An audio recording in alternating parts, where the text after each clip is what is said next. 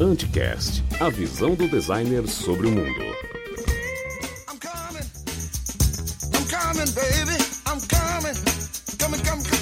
Help me. Sejam bem-vindos a mais um podcast. Eu sou o Ivan Mizuki e estou no companheiro do meu cara de sempre, Marcos Beccari. Boa noite. Boa noite, senhor Beccari. Então, Não sou mais maloqueiro. não é mais maloqueiro, agora é Agora professor. Concursado, olha só, parabéns. Olha. Pra quem não sabe, o Beccari passou em concurso público, agora vai mamar nas tetas do Estado. Mamar nas tetas. Ai, maravilha.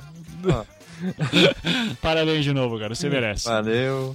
Mas, mas o programa não é sobre você, né? Ah, então, Anticast 166, Mito, Hermenêutica e Games. Nós entrevistamos, entrevistamos a Flávia Gazi, que já é uma conhecida aí, ah, uma personalidade conhecida aí do mundo dos games na internet, é, jornalista que fala muito sobre o assunto, mas muita gente não sabe que a Flávia é uma baita acadêmica, né? Então, ela fe- lançou um livro sobre mitologia e games, inclusive, e ah, qual eu vou falar sobre isso depois no programa, mas qual não foi minha surpresa descobrir que ela usa eh, o Escola do Imaginário como base teórica, né? Olha. Ah, e então, pra gente, a gente ficou conversando um pouco sobre o que é mito, eh, mito hermenêutica, o que é bachelar, o- as, as fundamentações básicas do imaginário, né? Bachelar, de rama, fesoli. Então a gente vai falar um monte de palavrão e nomes por aí.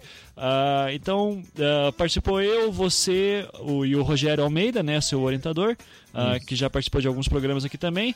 Inclusive, ele participou de dois programas que podem servir de base para esse aqui, caso você ache que está muito difícil, queira algumas referências ou tenha interesse pelo assunto, que é o Anticast 68, que foi o imaginário, e o Não Obstante 2, que é do trágico ao imaginário. Né? Todos eles com o Rogério. E... É, inclusive, eu realmente não sei, né, como ficou, mas é, tá num nível hard, eu É, diria. é assim, os primeiros 20 minutos são bem hard, porque é bem teórico, assim, algumas coisas, algumas referências, ah, mas a partir daí o, o papo anda bem mais fácil, assim, tá? Então, Então, antes de reclamar, escuta lá o é, Anticast 8, né, escuta lá o Não Obstante. essa galera que reclama, né? É. Não, mas é que realmente, enfim, pra se inteirar melhor, né? Claro, claro. E também, assim, é, já pra galera que reclama também, ah, gente, eu, hoje aconteceu tudo de errado com a internet, tá? É, a conexão ficava caindo, É. ah, barulho de fundo. Então, como a gente sempre fala, relaxa e faz de conta que tá tudo bem, tá bom? Vai ouvindo aí na boa, certo? É o racionamento de luz, né? É, exato, né? Esse pessoal de São Paulo tá, tá triste, né? Tá- Um abraço aos paulistas. né? Então, a gente vai dar aquela- aqueles recadinhos de sempre, mas lembrando aos desavisados que reclamaram um monte sobre como é- esse, a introdução tá ficando cada vez maior, é, vocês ali na descrição do programa, no post, tem marcações de tempo. Vocês podem pular direto para a pauta principal se quiserem, ou se não quiserem ouvir nada sobre mitologia e games, podem ir direto lá para a leitura de comentários, ou você pode fechar o seu browser agora e não me encher o saco, certo? Exatamente. Então a gente faz tudo possível para tornar sua vida mais fácil. Tenta me ajudar a te ajudar, beleza? De graça. De graça ainda por cima. ah, é. Eu tô falando essas piadas, né? Porque o, nos question... a gente lançou semana passada o questionário 2015 do Anticast pra gente conhecer melhor o, vocês, público. E queria agradecer muito. Assim, no- foram dois dias que a gente deixou no ar e já teve mais de 500 respostas. Daí não precisou nem ficar uma semana. Então, muito obrigado mesmo a todo mundo que respondeu. E assim, al- algumas poucas pessoas reclamaram sobre a introdução, qualidade de áudio, sobre palavrão. e- Comentário. comentários e sobre leitura de Sessão de comentários. é, então, tipo, de novo, gente. Se você não quiser ouvir, tem um botão vermelho lá em cima enorme pra você fechar. Tá? Se você usar Mac também, é um botãozinho vermelho, é um pouquinho menor, mas funciona também. Tá? Então, é, Essa gente não vai mudar. não, a gente não vai mudar nada. pra que serve o questionário? Não, não, vai ter coisa que vai mudar, mas mais pra frente, mais pra frente. Ah, e, mas eu Esteja queria... alegre. É. Não, a gente queria agradecer muito aí, foram, é, foi muito importante todas as respostas, porque elas vão nos ajudar. Elas, agora a gente tem uma ideia melhor de quem vocês são e a gente vai poder fazer programas melhores. E isso é uma, pro- isso é uma promessa. Não, não se preocupem com isso. Ah, agora, eu vou, eu vou ser chato e vou pedir mais uma coisa para todo mundo que está ouvindo. Seguinte, nós temos uma base de ouvintes que é de mais ou menos, na média, 8 mil ouvintes. Às vezes vai para mais, às vezes vai para menos, mas 8 mil é um número seguro. Desses 8 mil ouvintes, eu vou pedir para que vocês todos, todos, façam duas coisas. Primeiro, recomendem o podcast para um amigo. Recomendem, ah, principalmente. pe- Pega um programa que você gostou e diz assim, cara, ouve esse aqui. Eu, eu- a, gente quer dobrar essa audiência, tá? É, Olha, e eu- além de dobrar a audiência, eu vou precisar que vocês façam mais uma coisa, que é ah, vocês têm que ir no iTunes e ah, avaliar o Anticast. Essa avaliação, gente, a gente estava vendo, eu aprendi isso estudando algumas coisas de podcast nos Estados Unidos. Cada vez que vocês avaliam um podcast, o rank dele au- aumenta no iTunes. Então, por exemplo, hoje eh, nós estamos aqui gravando isso aqui numa quarta-feira, dia 21 de janeiro de 2015. Eh, hoje de manhã eu pedi lá na fanpage do Anticast, ah, por favor avaliem a gente, tarará, ah, e agradeci quem fizesse isso e tal. Só durante o dia a gente teve até o momento que demora um tempinho para o iTunes contabilizar tudo, mas a gente já teve 30 avaliações novas e muito obrigado a todo mundo. Ah, e só com essas 30 avaliações nós já chegamos a segundo podcast mais ouvido. Top Podcasts. Então, se vocês co- tiverem isso como um hábito, na verdade vocês só podem avaliar uma vez, mas se vocês fizerem isso em massa, a gente pode ficar muito tempo no top e isso vai ajudar a gente também. Vai trazer visibilidade, significa que vai trazer dinheiro, que vai trazer melhores programas, inclusive melhor áudio pra vocês. Olha só que maravilha, vendo? tá? Vamos quebrar o Nerdcast. É, Vamos quebrar o Nerdcast. Não. Daí é demais. É tipo quando a Record tentou quebrar a Globo, nunca deu certo essa merda. Tá. Então, é, eu, eu, eu quero, eu quero continuar Record, mas um pouco mais limpinho, tá bom? Então, precisamos de vocês, por favor, nos avaliem no iTunes. E agora vamos pro jabá, os jabás de sempre, né? Livro Até o Fim da Queda. Ah, como eu falei no programa passado, a primeira tiragem já praticamente se esgotou. Tem algumas poucas unidades ainda no site da editora Draco. Isso significa que ainda vocês não vão encontrar em livrarias. É, vai demorar mais um pouquinho porque está sendo impresso as novas cópias e essas serão para livraria. Então, se você quer logo esse livro, essa merda de livro que eu escrevi, e eu recomendo que comprem. Ah, teve gente que reclama de palavrão também. Mas foda-se, eu vou continuar falando. Desculpa se você ouve do lado do seu filho, usa um fone de ouvido. Eu amo vocês, mas eu não vou parar de falar palavrão. Né? Então, mas pode comprar meu livro, que está com ótimas, ótimos ah, reviews. Ah, os links, inclusive, para as resenhas estão na postagem. E se você já leu e tem algo a falar, por favor, faça o seu review também. Você pode fazer no seu blog, você pode fazer no Facebook, me marcar no Instagram. E se possível, eu ficaria muito feliz que vocês marcassem no Scooby, que é a rede social brasileira de livros, que está completando aniversário hoje. Estou fazendo propaganda de graça porque eu realmente quero que vocês vão lá e avaliem. Então, Porra. ah, então é isso. Recados de minha parte eu vou falar daqui a pouquinho, mas o Becari tem um recadinho pra falar. Então manda ver. Isso. A nossa amiga aí, é, Glória Quirinos, ela foi minha orientadora de, de mestrado. Enfim, é uma professora aqui de Curitiba, escritora também, né? Acima Hum. de tudo. É, é muito querida aí, né? Muito querida, uma excelente pessoa, intelectual, escritora e bachelardiana. Muito É. legal. É, tem inclusive a ver com o tema né, do programa. Muito, muito. Ela- Por isso que ca- É. ca- cabe aqui. Exatamente. Ela vai fazer um lançamento do livro novo dela, que é um livro de literatura infantil. Então, se você tem filho, sobrinho e tudo mais, é realmente diversão garantida. Aham. Não, é um realmente, livro- os livros infantis dela são muito legais, muito legais. Exato. é, Não, não é, é, é nível, eu diria, o Pequeno Príncipe. É, mu- muito melhor, muito melhor. É. É, O livro que ela tá lançando é O Galo Cantou por Engano.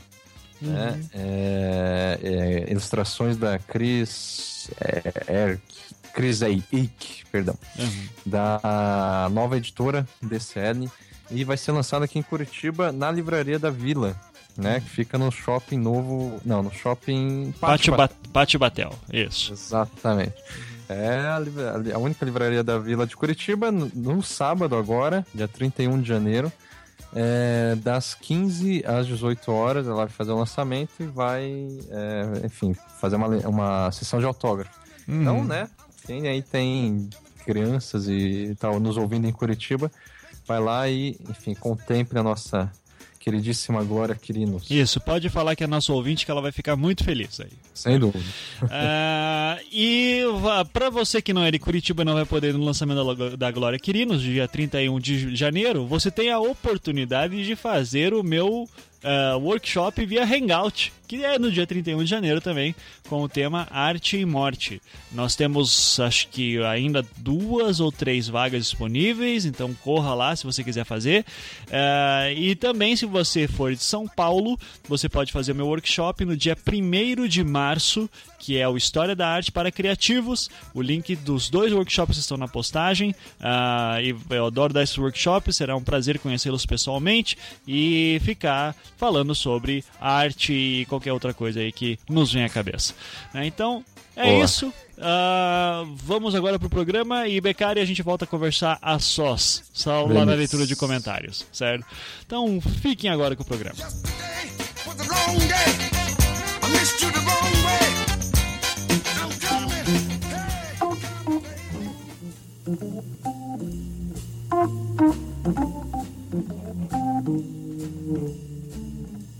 Começando mais um Anticast, hoje estamos aqui com o senhor Marcos Beccari. Oi, Beccari. Oi, oi, boa noite. Isso, o seu Rogério de Almeida voltando aí ao Anticast. Tudo bom, Rogério?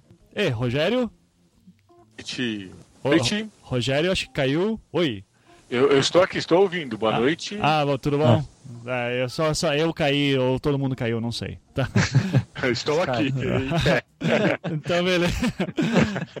então, beleza. Então, o Rogério aí. E uma convidada nova aqui hoje no podcast é a Flávia Gazi. Tudo bom, Flávia? Olá a todos, obrigada pelo convite, estou muito animada de estar aqui. Imagina. Uh, eu quero, antes de começar o programa, uh, aqui com esse tema, com esse palavrão no, no título, né, que é a mito-hermenêutica dos games, uh, eu já quero dizer primeiro que eu conheci a Flávia anos atrás, e acho que em um podcast no Matando Robôs Gigantes, provavelmente, que ela estava lá falando da E3, assim, tal. Eu lembro bem, mais ou menos, que acho que era em 2010, 2011, e eu disse, pô, que bacana, uma guria entendendo de game pra caralho, assim, isso é muito raro, né? Então achei legal, daí comecei a acompanhar o trabalho da Flávia. E, e a minha surpresa, acho que foi ano retrasado, quando a Flávia disse que estava para lançar um livro ou, uh, estava entrando no doutorado, não sei, fa fazendo relação de mitos e games. E ainda por cima usando de RAM e Bachelar e toda a galera do imaginário, toda essa maloqueirada que a gente adora. E eu disse, pô, que bacana, sabe? Então daí virei mais teu fã ainda, Flávio. Então, é, eu sei que a internet já te conhece bem por aí, é, mas eu então assim, eu acho que claro, pode, eu vou te pedir para você falar um pouquinho de você e eu só eu gostaria que você focasse num lado que pouca gente conhece pelo jeito na internet, que é, é esse teu lado acadêmico, né? O que, que é a tua pesquisa exatamente? E cara, pode soltar aqui os termos mais do palavrões é, conceituais possíveis, assim, porque os ouvintes do Anticast já estão acostumados com a nossa bizarrice, tá? Então, fique à vontade aí. É bom saber, porque eu acho que, na verdade, eu tento sempre explicar sem grandes palavrões, só que no meio da conversa eles acabam vindo, né? Porque quando você faz alguma coisa na academia, você meio que acaba se acostumando. Uhum. Eu acho que ele retorna no meio da conversa com é, outros, né? Pesquisadores. Isso, exato. Mas aqui a gente já fez até programa sobre imaginário, tudo. o Beccari também já fez outro alguns sobre o trágico, que citou um monte de autores, então fique à vontade. É, que bom, obrigada. Então, é, na verdade, eu sempre gostei de estudar, sempre fui CDF, sempre sentei na primeira fila e sempre passei cola pro resto da galera. Era assim que eu fazia amigos, né, no uhum. colegial. Mas, é, eu, eu, fiz três anos de psicologia, eu entrei em contato com o Bachelar, que é um cara incrível, lindo, maravilhoso, uhum. e eu fui fazer um grupo de estudo com um professor chamado Nichan, da PUC e ele é absolutamente incrível, assim. E a gente estava estudando a poética do espaço e a minha cabeça explodiu de formas inimagináveis. e eu abandonei a psicologia porque é muito legal é, a parte filosófica, mas eu não me vejo sendo psicóloga, é, atuando em nenhuma área, assim.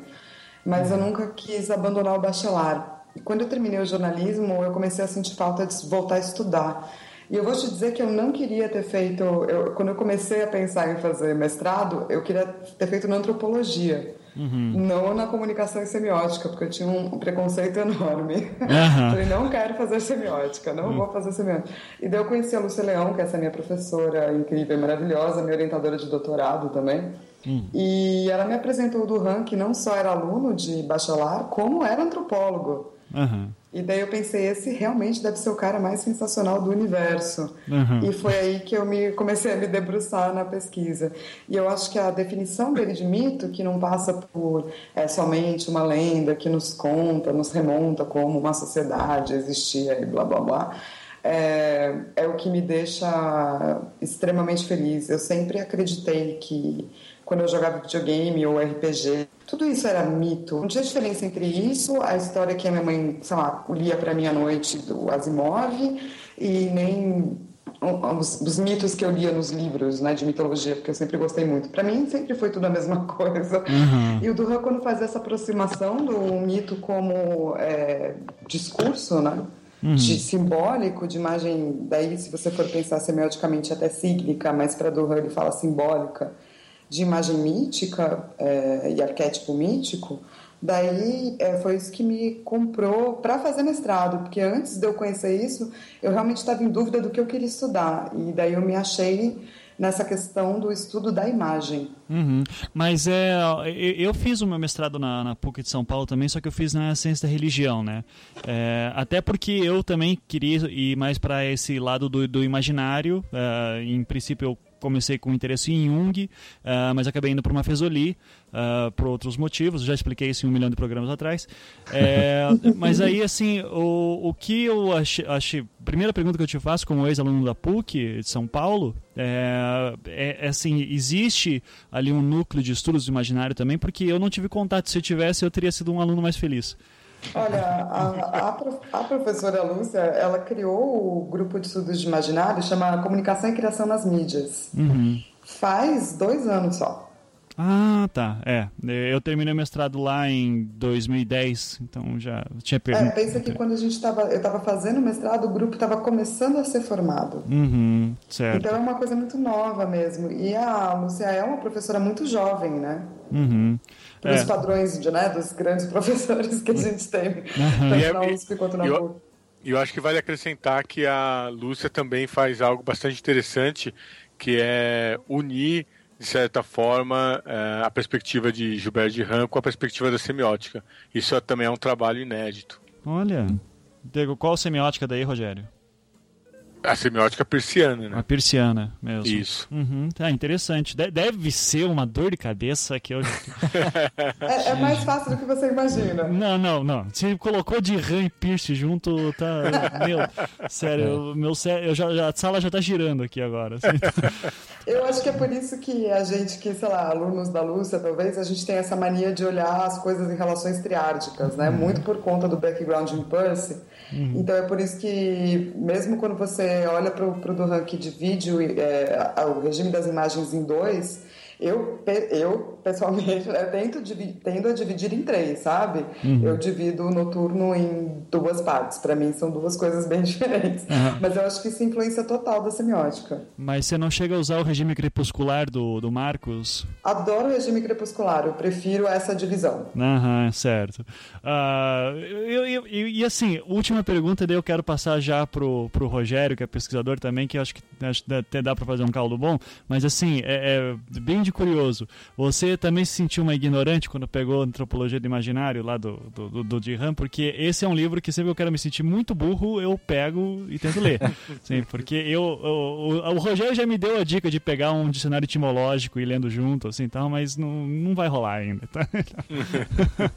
Se Cara, você- eu vou te dizer que, meu, eu estudei Lacan, saca? Ah, tá. Lacan é um cara que É insuperável. né? é um cara que escreve difícil. é, eu tenho um problema com ele porque eu acho que nenhum acadêmico devia. Eu, eu entendo em você seguir regras para todo mundo entender da onde você está vindo em epistemologia e ontologia filosófica, mas não como você escrever difícil a ponto das pessoas terem que te decifrar. Então, depois que eu passei por Lacan, nada mais me assusta, mas toda vez que eu leio do Han, eu descubro algo novo, o que eu acho muito legal. Uhum, sim. É o que eu sugiro é tentar, tentar entrar pelo Dihan com a imaginação simbólica, que infelizmente é um livro esgotado, é, mas que vale a pena, enfim, pela, pelas bibliotecas, né? E, e um outro livrinho dele que é o Imaginário, que é um, enfim, uma, uma ediçãozinha É, da da, Tifel, da né? Tifel, é. É. Acho que vale a pena como, como curtinho. entrada. Você sabe que esse livro, o Rogério, agora tá 250 reais, o Imaginação Simbólica. Então É. eu preciso é, é, escanear e jogar na rede, que todos os livros que adquirem esse, esse patamar, né, vale a pena difundir, porque a gente libera gratuitamente. Eu fiz isso com a lógica do pior, do, do Clément Rosset, e eu acho que está na hora de fazer com imaginação simbólica, que eu não tenho uma edição muito. Eu tenho uma cópia também.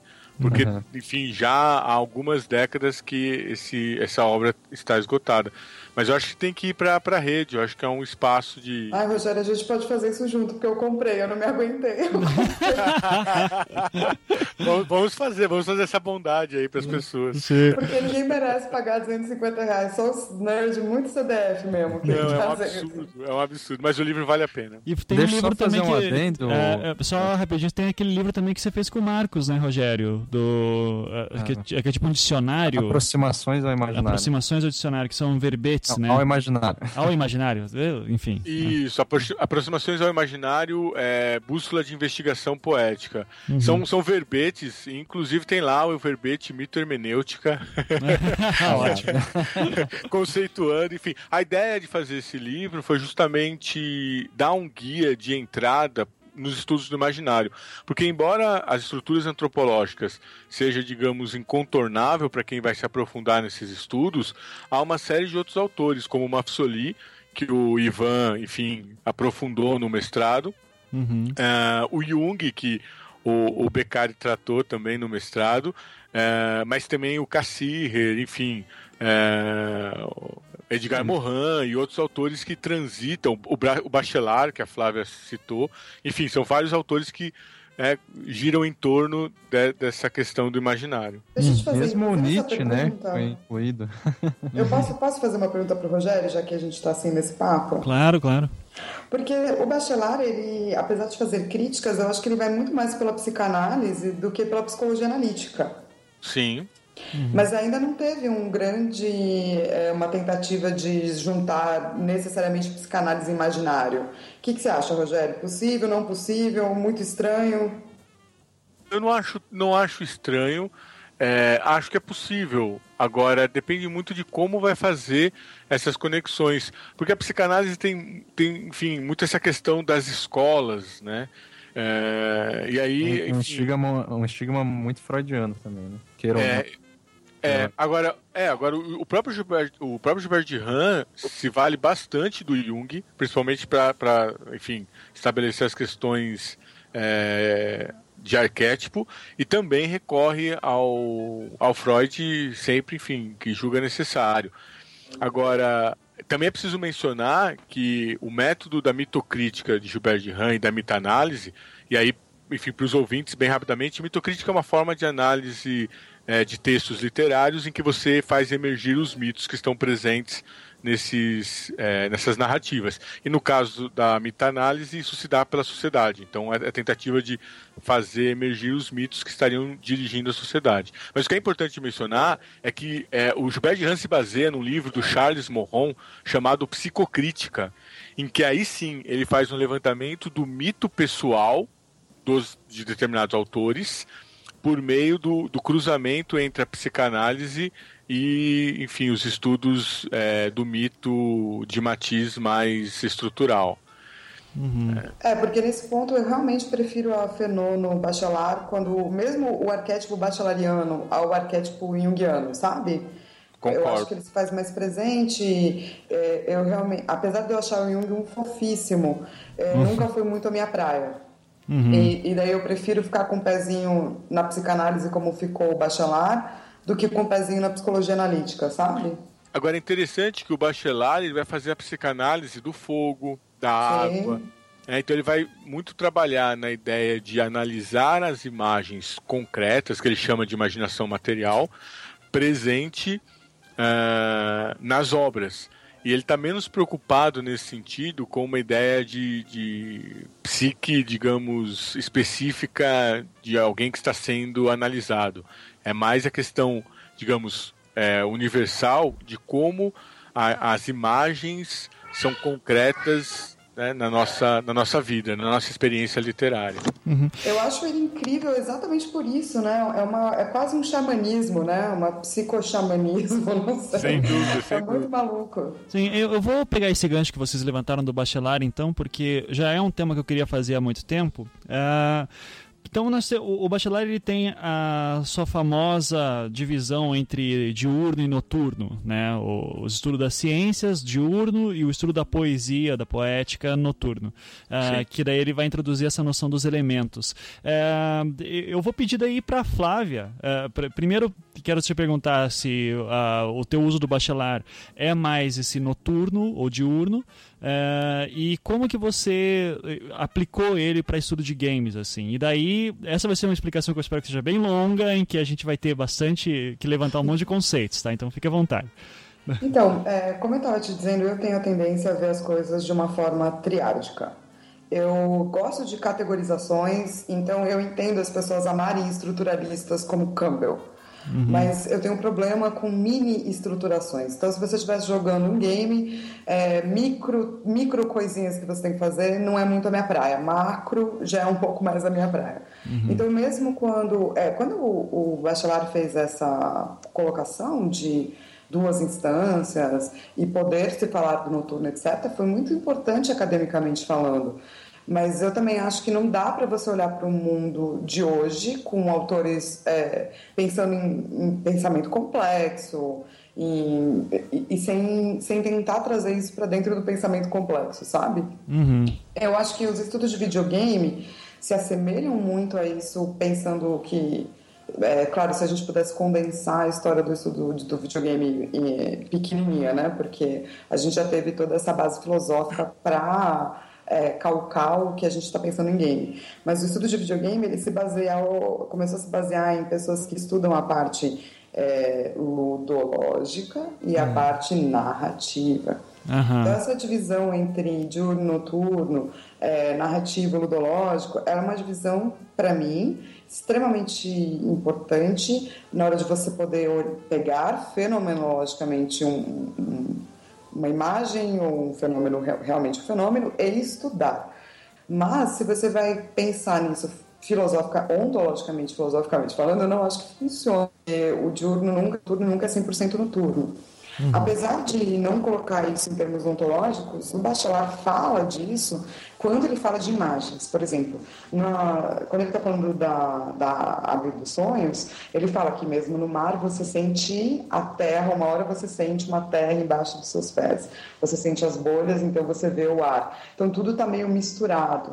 Eu acho que essa mistura no Bachelard é o que me chama muito mais atenção se a gente vai falar de filosofia contemporânea, do que, necess, não, do que necessariamente a divisão entre diurno e noturno, que eu acho que teve uma importância histórica, mas eu não consigo imaginar hoje um mundo sem pensamento complexo, sem Edgar Morin, sabe? Aham, sim. Ô, Ivan, eu posso fazer um adendo aí? É, fica à vontade.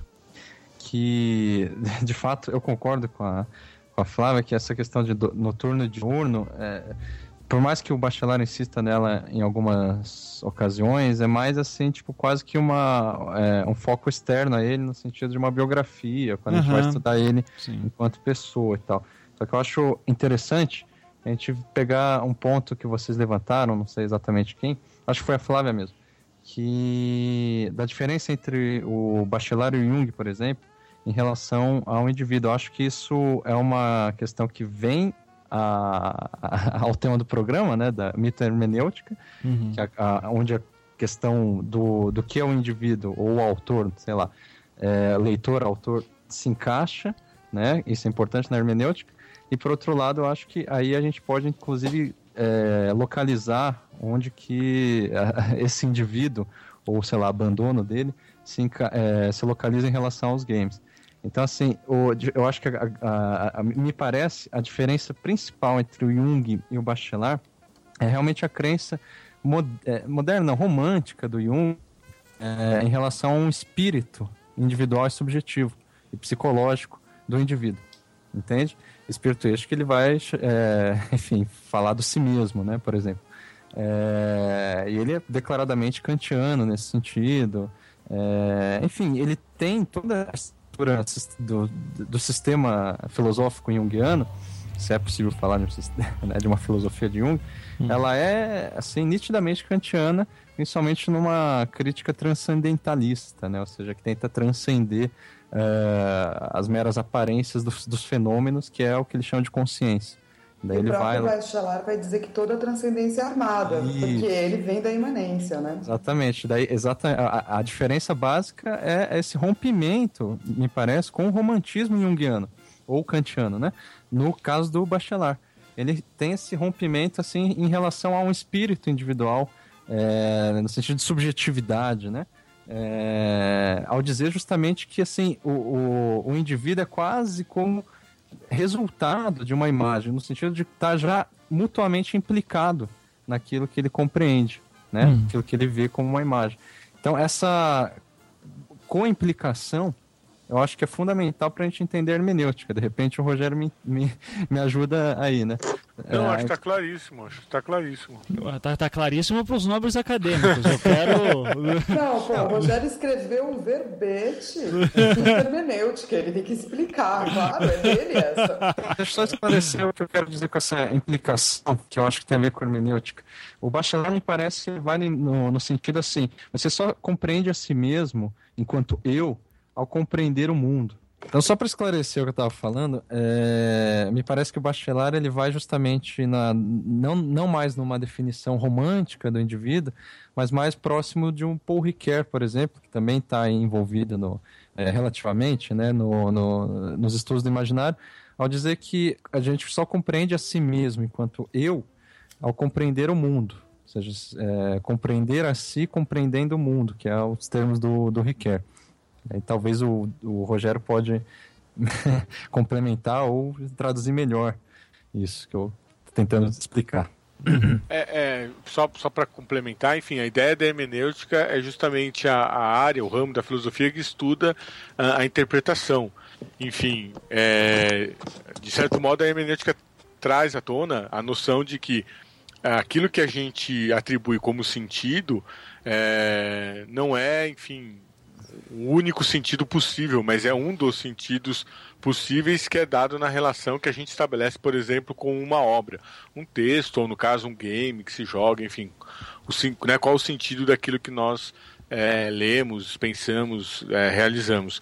Nesse sentido, é, é importante as figuras né, do, do Heidegger, ah, do, do Gadamer. Gadamer, é, e depois do Gadamer, o, o Paul Ricoeur. Porque, de certo, de certo modo, o, o, o Gadamer chama atenção para o caráter não científico é, do sentido. Ou seja, não há nenhum referencial de, de- que, que garanta que aquela interpretação é verdadeira ou mais verdadeira que outra. E aí É, o e só para Desculpa interromper, Sim, Rogério. O, o Heidegger e o Gadamer eles já estão, digamos, numa hermenêutica contemporânea, né? Sem seja, dúvida. ten- tentando é, levar, digamos, um, um- a- a- sei lá, uns elementos epistemológicos que daí tinham sido levan- é, levantados pelo Dilthey, pelo, Isso, pelo é que se a gente for Schleiermacher. É, daí vai Isso, longe, é, né? Isso, é, porque se a gente for historicamente, a gente vai remontar ao Schleiermacher, que vai dizer basicamente que é, não- há uma relação entre o todo e as partes, ah, em que a soma, enfim, dessas partes, o todo é maior né, do que a soma dessas partes. Enfim, uma questão que já está lá em Pascal, mas que, que estabelece uma relação entre as partes e o todo na- no processo de interpretação de um texto. O, o- enfim, isso daí começa para em compreender como se dão os textos bíblicos, enfim, o sentido dos textos bíblicos. Então, o que quer dizer exatamente determinado eh, versículo, o que quer dizer, enfim, determinado livro da Bíblia. Depois isso é expandido, enfim, isso vai para as outras áreas do saber, eh, especificamente a questão da literatura, mas também todos, digamos, os textos, aqui textos entre aspas, que dá abertura para a interpretação, ou seja, para uma leitura em que se tenta extrair o sentido dele. É, então a importância aí do Paul Ricoeur é de apontar para o, o movimento em que, ao interpretar um texto, eu me compreendo diante desse texto. Então acho que essa é a questão mais interessante, porque, digamos assim, a, a, a condição de intérprete do leitor interfere no próprio sentido que é gerado ali em relação ao, ao, ao que está sendo lido. É por isso que, por exemplo, quando se pensa no mundo dos games, você vai encontrar uma série de, de, de interpretações, inclusive algumas que vão, enfim, para uma, uma visão pejorativa, dizendo, enfim, que seria subproduto de uma indústria cultural, etc. É, visão que eu não partilho. E outros que vão dizer é, sobre é, o aspecto, digamos, positivo desse potencial narrativo que os games têm. É, eu vou deixar, enfim, vocês continuarem. Depois eu tenho uma pergunta em relação a isso para fazer para Flávia. Uhum. É, eu acho que nós temos. Que o, o, que o Rogério estava colocando exatamente sobre a questão daquela da pessoa que está interpretando o fato, porque aí você junta com, por exemplo, Percy muito rapidamente sobre toda Sim. a questão do interpretante, do que é símbolo, que está associado com uma coisa da cultura e etc. Então, é, é como eu estava dizendo, é mais fácil do que parece. Sim, tá certo. O Beccari queria fazer um comentário?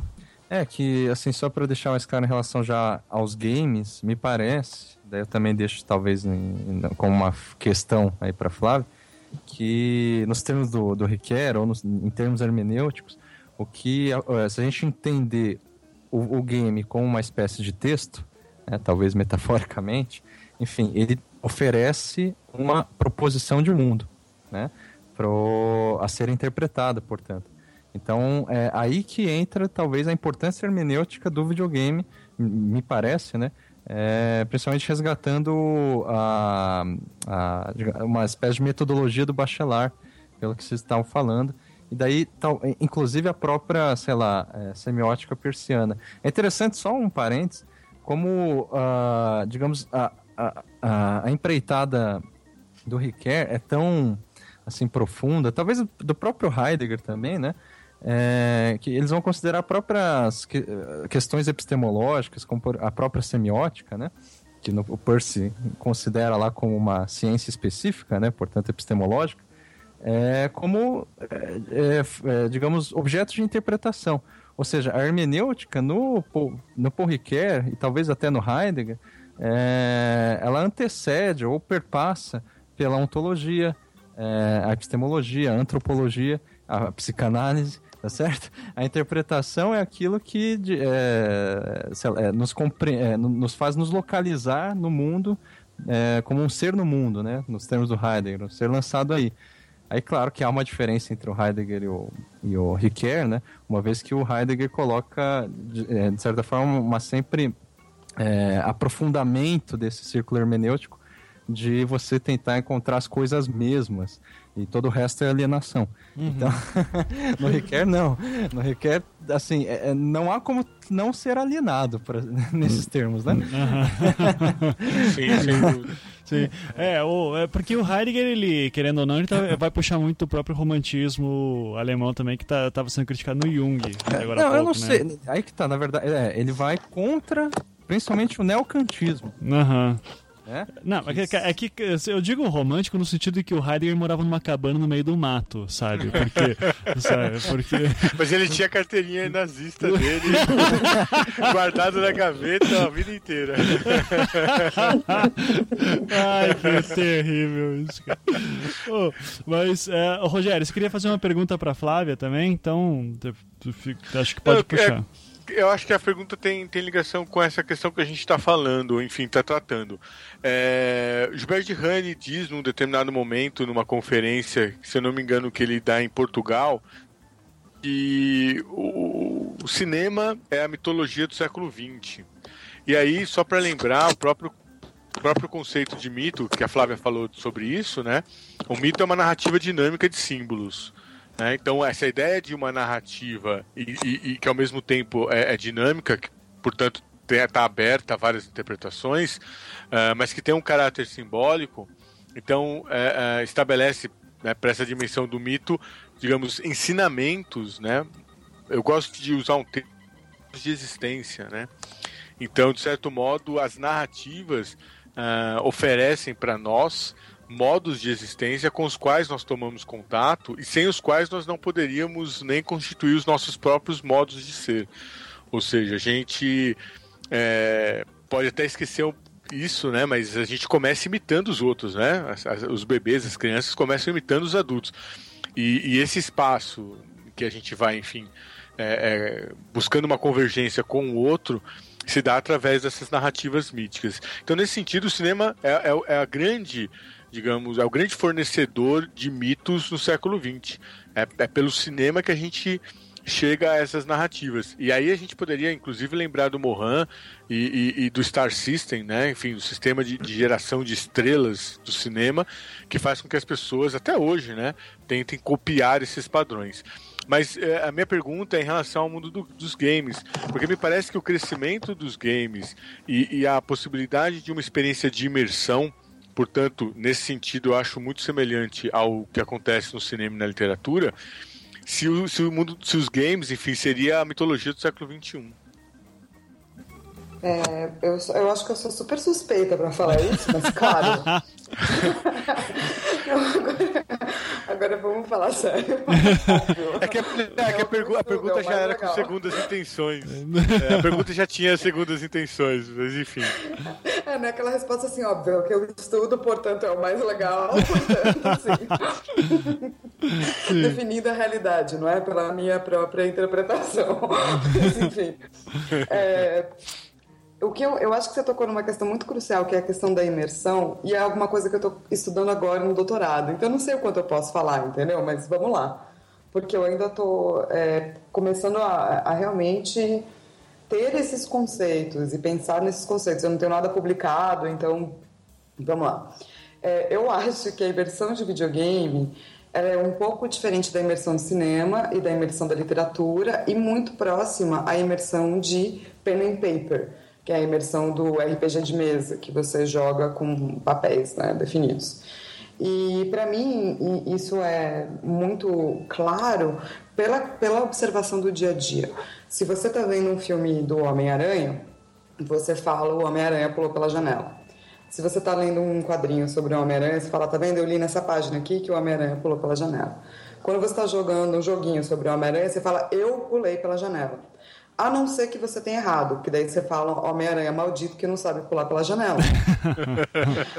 Mas a questão do uso do eu, inclusive até você não usar o eu quando rolam esses casos de frustração, né? Que eu acho que é muito comum a gente parar de usar eu no videogame em momentos de frustração. Eu, eu faço isso o tempo todo, né? Do tipo, você tá vendo? Eu jogo muito bem, eu sei fazer tudo isso. O cara é, eu falo, tá vendo? O controle tá ruim. O cara é que não É, eu acho que esse uso do eu é muito impossível de acontecer na mesma ordem com filme e livro. Quando você está assistindo um filme ou lendo um livro, você fala, me identifiquei com aquele personagem, nossa, me senti na pele daquele protagonista, mas você nunca disse que você esteve na pele, sou eu. Porque existe realmente, um, no Avatar você controla um eu. E eu acho que aliado a isso, o videogame tem algo que é o processo de avatar, que é o processo de estar em um outro corpo. Então, eu acho que é necessário a gente estudar um pouco melhor essas duas coisas. Tem muita gente que estudou Avatar e muita gente estuda imersão, mas eu acho que a gente estuda imersão sem processo, do tipo, como se fosse agora você tem imersão, agora você não tem. E eu, eu para mim isso é impossível. Para mim isso é um processo no qual chega um momento que você tem que ter um desejo de ser o protagonista daquela história. E tem muita gente que, por mais que ache o joguinho super legal, desiste dele porque não existe esse desejo. Hum. E, então, para mim, é um processo um pouco mais lento, que é exatamente o que eu estou tentando estudar no meu doutorado. Qual é o processo de imersão? Por que, que as pessoas, quais são as imagens que ficam quando as pessoas jogam e quais são as imagens das, da, da memória que fica nesse jogo? Porque eu, é, me interessa muito saber exatamente isso se o videogame é, é um mito do, do século XXI. Não é, sei se é um mito. É, aproveitar pode... e te perguntar uma, uma outra questão nessa mesma linha. É, que é o seguinte, é, eu estava até discutindo com o Ivan, a gente sempre discute, por exemplo, se Mortal Kombat é melhor que, que Street Fighter. Ah, não, não, não, não, não vamos. Não, não, não, mas calma, eu não vou entrar nisso. Tá? É, só, é, só porque é óbvio que Street Fighter é melhor. Vai, pode falar. Não. É... Filho da puta. Mas, veja bem, é, e eu sempre argumento, Flávio, que é, claramente no, no, no, Mortal Kombat há uma mitologia complexa e no Street Fighter não. Enfim, tirando isso de lado, essa discussão de lado, o, o que me. É, dentro disso que você está falando da, da forma de imersão e de, sei lá, avatarização que existe por parte da. Enfim, que o, o videogame traz de, em, é, de uma maneira diferente da literatura, do cinema e tudo mais, eu fico me perguntando se o mito é, ou a narrativa mítica tem um papel é, fundamental. Porque é, a gente sabe de muitos videogames que de fato não trazem, é, é, pelo menos explicitamente ou diretamente, é, narrativa nenhuma. Então você vê, por exemplo, sei lá, é, Street Fighter é o caso aqui que eu estava pensando, mas é, alguns como é, os primeiros de FTP, né, de Talvez não uma narrativa complexa, né? Mas sempre tem alguma coisa do tipo, você é o herói, que é essa bola azul, e você não, mas é, nessa bola vermelha. Exato, mas às vezes é, é, é, mais banal que isso, no sentido de... É, às vezes você, a, a, o que você tem que fazer no videogame é só matar todo mundo. Uhum. É, é que eu acho assim, que o, o, termo técnico do pessoal de desenvolvimento de games, é, até quando a gente fez o programa lá sobre desenvolvimento de games, é o Rodrigo, que foi nosso convidado, até falou da questão do. a, a velha discussão de narratologia versus ludologia. Né? Será que o jogo ele tem que ser mais narrativo Isso. ou tem que ser mais. ou ele pode ser só uma mecânica de diversão, tipo Candy, Candy Crush? Né? Tipo, tipo Candy Crush mesmo, sabe? Você tem que ir lá. Isso, eu nem joguei uhum. Candy Crush, mas enfim, é, é. Tetris, Tetris eu acho foda, né? Aqueles quadradinhos é, caindo. É. Então, tipo. É, é, uma questão lógica, na verdade, não tão lúdica, né? Isso, exato. É, e que daí, só que assim, só pra. É que assim, se tiver desenvolvedores de games e teóricos de games ouvindo, eu sei que essa é uma discussão que é milhe... sim, é infindável, não tem, sabe, a galera se mata de faca às vezes por causa disso. Uh, mas é, então vou, mas eu quero ouvir a opinião da Flávia na questão mitológica daí, né, da, da mitohermenêutica dela, assim. Então, eu acho que imagem sempre existe. Seja imagem complexa, seja não, seja. Eu, eu acho que nem sempre você vai ter uma narrativa mítica que vem do game. Às vezes você vai ter uma narrativa mítica que é contada pelo, pela pessoa que está jogando, ou às vezes é uma narrativa mítica construída na sociedade, como a gente faz, por exemplo, quando a gente declara o campeão do mundo no fliperama da esquina, saca? Uhum. Tem toda uma narrativa mítica, tem um herói, ele foi confrontado, talvez ele perdeu alguma coisa, depois ele voltou. Existe todo aí o trajeto é, antropológico do herói do, do arcade da esquina. Uhum. Eu não acho que o videogame tem que ter isso ou tem que ter aquilo. Eu acho que os humanos usam, é, ou sei lá, faz parte do viver a, a, o entendimento e a utilização de imagens míticas para a gente conversar com outros e com nós conosco, saca? Uhum. É, essa eu acho que é uma questão que permeia mais. Assim. É, isso é uma. É, geralmente é uma defesa que eu faço. Não, não cheguei, nunca cheguei nesse ponto de discussão do Street Fighter com o Beccari, porque foda-se, né? É o Beccari. É, mas é, o que eu geralmente trago é, é que, justamente, por exemplo, o Street Fighter pode não ter de repente uma mitologia tão complexa quanto o Mortal Kombat, mas eu, por exemplo, joguei Mortal Kombat muito quando era adolescente e eu, por mais complexo que fosse a mitologia, eu não tinha nem contato com ela. É, eu não tinha noção da profundidade dela. Enquanto que o Street Fighter, eu tinha, por exemplo, uh, reuniões de amigos lá em casa para jogar, campeonatos, uh, amigos, eu jogando com meu pai. Então a gente montava toda uma, uma narrativa do, baseada no nosso uso, assim, né? De a mitologia dentro da nossa casa mesmo, assim. Então, é, eu queria. Eu acho... Hum, Desculpa, pode falar, Rogério. Não, não, só ia colocar mais lenha na fogueira, dizendo que, na verdade, é, não se trata de buscar, por exemplo, a complexidade de uma narrativa mitológica, uh, por exemplo, pensando como matriz os mitos gregos, que teriam ali algum grau de, de, de elaboração simbólica.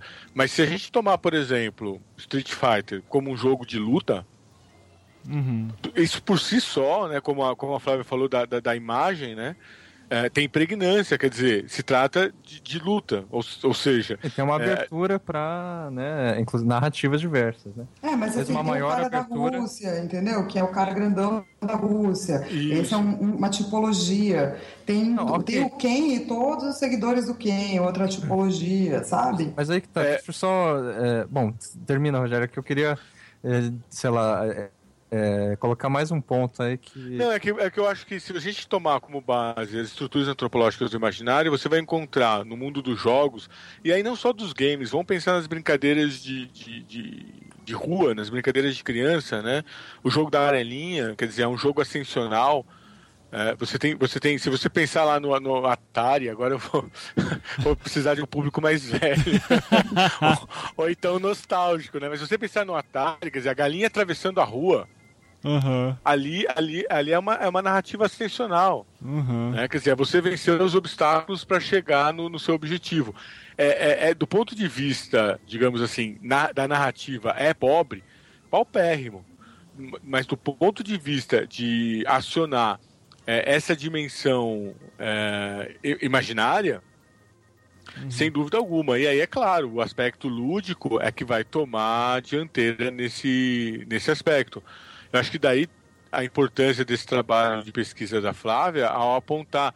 Porque, por exemplo, quando a gente fala em imersão, né, o termo é novo, mas o processo ele guarda paralelos com, digamos, a literatura e o cinema, como nós citamos. Assim como se fala de arte interativa, né? Você fala assim, ah, uma exposição interativa. Por princípio, toda exposição é interativa. É. Se eu vejo um quadro né, de, de, de Rafael, se eu vejo um quadro, enfim, é, é por isso que eu discordo dessa palavra, Rogério. Concordo plenamente com você. Interativo é tudo na vida.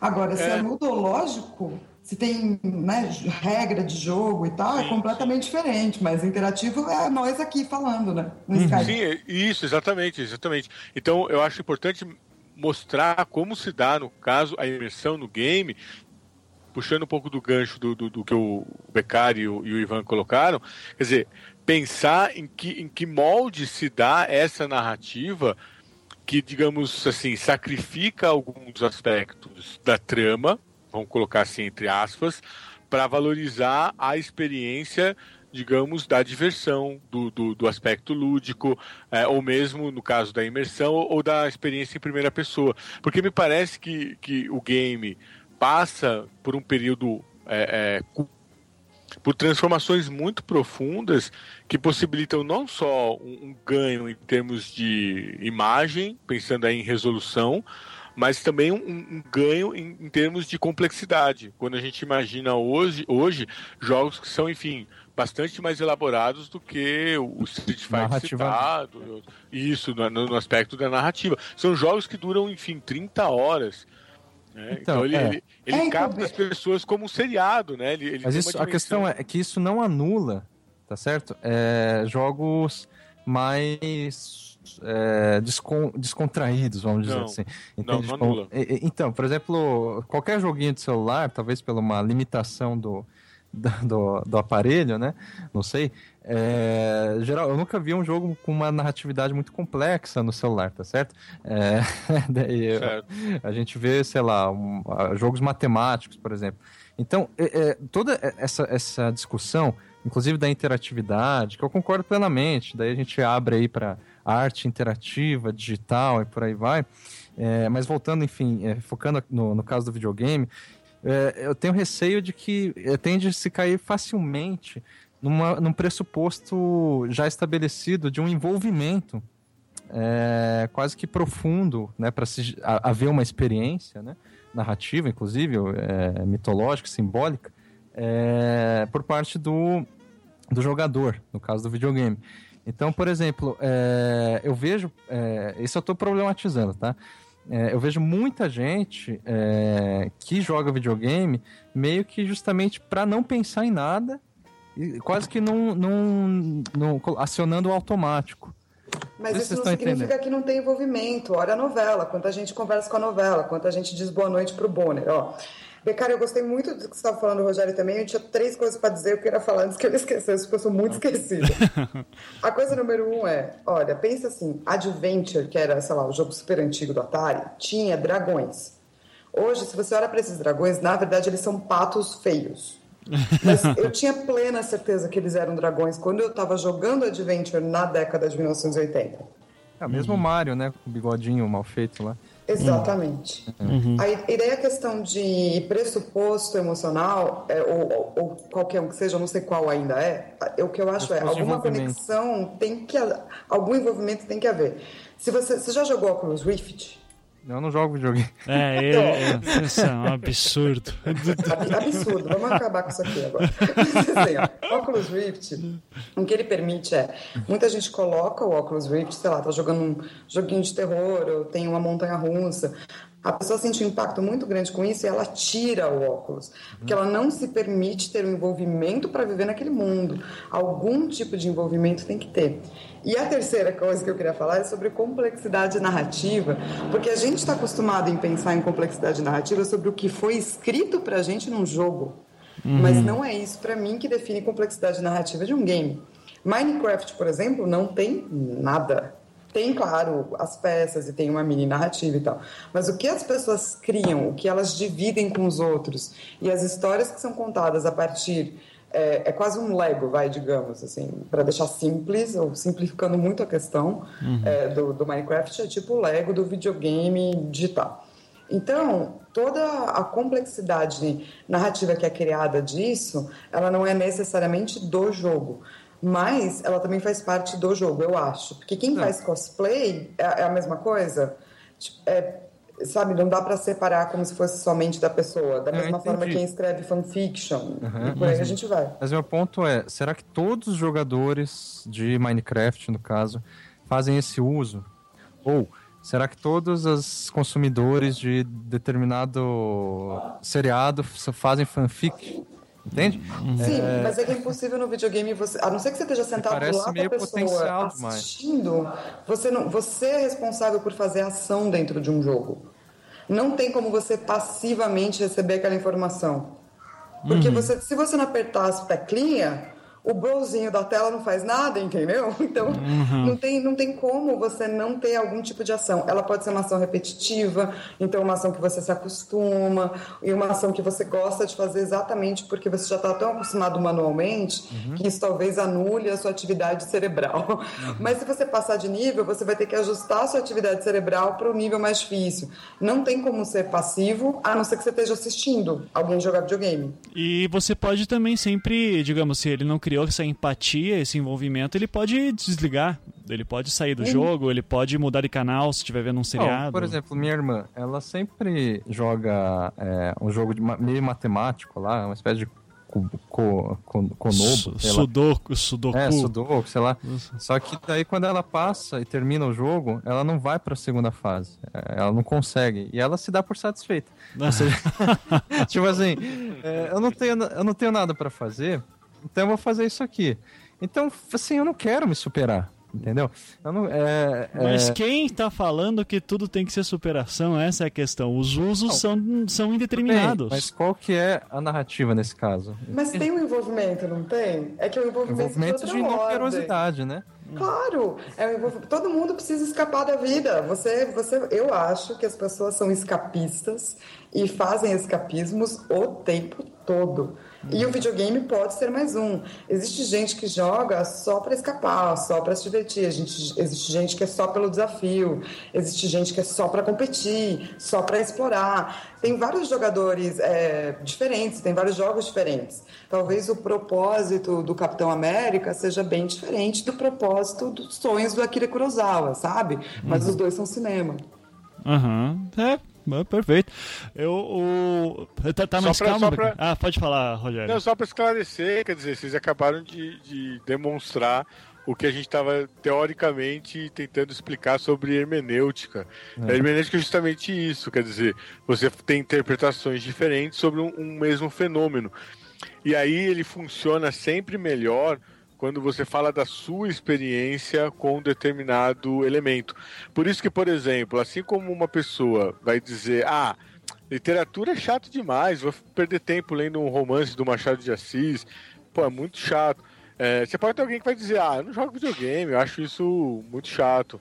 E eu acho que a questão do, do, do escapismo, né, que a, que a Flávia colocou, também é, é- é- é, é bastante, bastante, bastante relativa. Por exemplo, eu posso dizer que os homens de negócio, esses que passam o dia inteiro fazendo altas transações e, e movimentando fortunas, uh, se dedicam a uma atividade altamente escapista. Eu posso dizer que toda atividade produtiva que é hipervalorizada né, no, no, no, mundo contemporâneo, desde, enfim, o nascimento do, do, do, do, do capitalismo, da sociedade moderna, da revolução industrial, enfim, essa ganância produtivista, ela pode ser vista como um mero escapismo, porque a gente, de alguma forma, é, se dedica a produzir, a produzir, a produzir, no final das contas, é, somos incapazes de alterar as condições básicas da existência. Então, é tipo, é sempre... mais ou menos o que o Heidegger falava da questão da técnica, por exemplo. Isso, isso, exatamente. Uhum. Boa, bom, bom paralelo. É uma então, eu, né? É, exatamente. Eu acho que essas questões, a, é, a dificuldade justamente é, é, escapar dessa dimensão da interpretação. E aí o que eu acho mais interessante. Não se escapa, né? Não se escapa. Porque o que eu acho mais interessante é, é, é tentar, é, enfim, mensurar o, o, potencial que, que essas linguagens, e aí eu gostaria de, enfim, entender o game também como uma linguagem, uh, tem porque de alguma forma eles apresentam estruturações do, do, do, do mundo, né? Quer dizer, é, é, divertido você jogar xadrez e aí você pode fazer toda uma análise dizendo que o xadrez, enfim, remonta a, a, a, uma estrutura de guerra. Você tem os peões, tem a torre, tem o rei, etc. Mas nesse sentido, enfim, o, o Candy Crush também não deixa de ter uma micronarrativa nesse sentido. Agora, o fato de você se se, se, se dedicar ali a, a, a enfim, é, quer dizer, é uma distração por um lado, mas é uma concentração por outro, porque você acaba mais ou menos se concentrando em realizar uma atividade que requer ali toda a sua atenção. Então, enfim, eu acho meio complicado entrar nos, nos juízos de valor quando se trata dessas linguagens. Então, eu quero deixar claro que, assim, é muito é, fácil quando a gente fala de hermenêutica de entrar nesses juízos de valores, ou seja, falar qual que é o jogo autêntico ou melhor, hum. o cinema, né? Qual que é o melhor cinema, é, mais, sei lá, profundo e por aí vai, e qual que é o mais superficial e raso. Então, eu quero deixar claro que não era essa, não é essa o meu ponto, né? Uhum. É, mas justamente estou discutindo uh, até que ponto, né? A hermenêutica, é, não exatamente a hermenêutica, uh, uh, os mitos eles são, eles são de certa forma, inseridos é, ou é, não inseridos no caso do videogame. O que eu quero dizer, é, eu fico me perguntando se de repente a, a, a assim é, é, é, é, é quase o, a diferenciação que o Joseph Campbell faz entre monomito e o, o, contrário de polimitos. Como que é, Rogério? Não, na verdade, na verdade o que o, o, que o, o Campbell faz é, é, é o que ele chama de monomito, que seriam, digamos, todas as etapas pelas quais se pode passar uma narrativa mítica. Isso. E aí ele diz que algumas são acionadas e outras não. Uhum. E aí a gente poderia, enfim, retomar o de RAM para compreender isso que você está colocando, porque de fato existem textos que são menos propícios, digamos, ao levantamento mítico. Então, o Dihan cita isso uh, sobre textos teóricos ou documentos legais, enfim, que não daria, não teria uma pregnância mítica, e eu concordo com você nesse sentido. Você pode citar uma série numerosa de games que não teria ali uma pregnância mítica, ou seja, não teria é, conteúdo simbólico que permitisse o, o traçar paralelos com outras narrativas míticas. É, e é uma é, discussão mas... que não envolve juízo de valores isso, temporal, isso, né? Isso, aí é não, não, eu, não eu, eu, entendo. Eu, também não achei que você estava tentando fazer, não, Becari. Eu também não. É, e, e, eu também entendo não. que vocês estão tendo essa discussão e tal. É, é que eu daí vou pensar muito mais em termos bacharelianos do que campeanos, entende? Eu não acho que uma narrativa tem que ter certas coisas para ser mítica, ela tem que se apropriar de imagem mítica e é isso.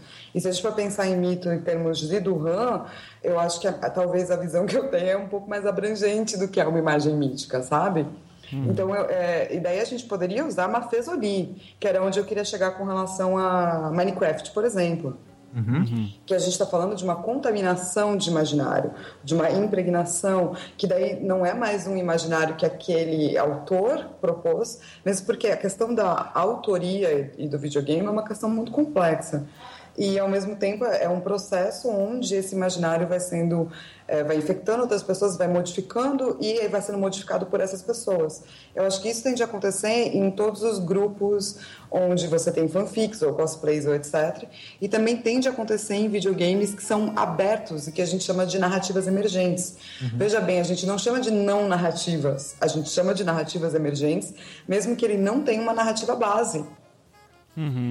Então é um outro conceito, talvez, do que é hum, nesse ponto narrativa e talvez até o que é narrativa mítica, sabe? É, eu acho que, é, pra, é, se eu entendi direito, é quase como a diferença entre mito crítico e mito análise, né? Ou seja, se a gente for é, estritamente pela, mita, pelo mito crítica, que é baseado, sei lá, só num texto, aí talvez a gente não encontre em alguns videogames é, justamente esse fundo mítico, ou pelo menos não tão claramente. E daí, no caso de uma meta-análise, que envolve, digamos, a comparação entre discursos maiores, aí que daí envolvendo inclusive as convenções sociais, aí eu acho que, de fato, sempre o videogame está inserido, né?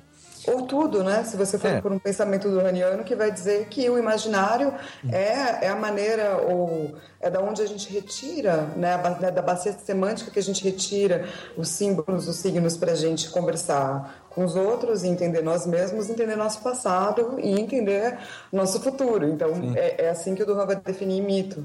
Ou, desculpa, que vai definir é, imaginário.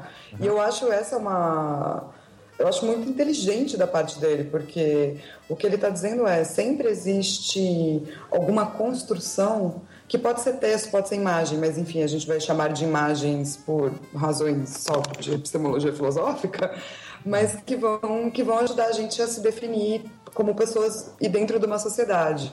E uma coisa meio que depende da outra, né? Não dá para isolar.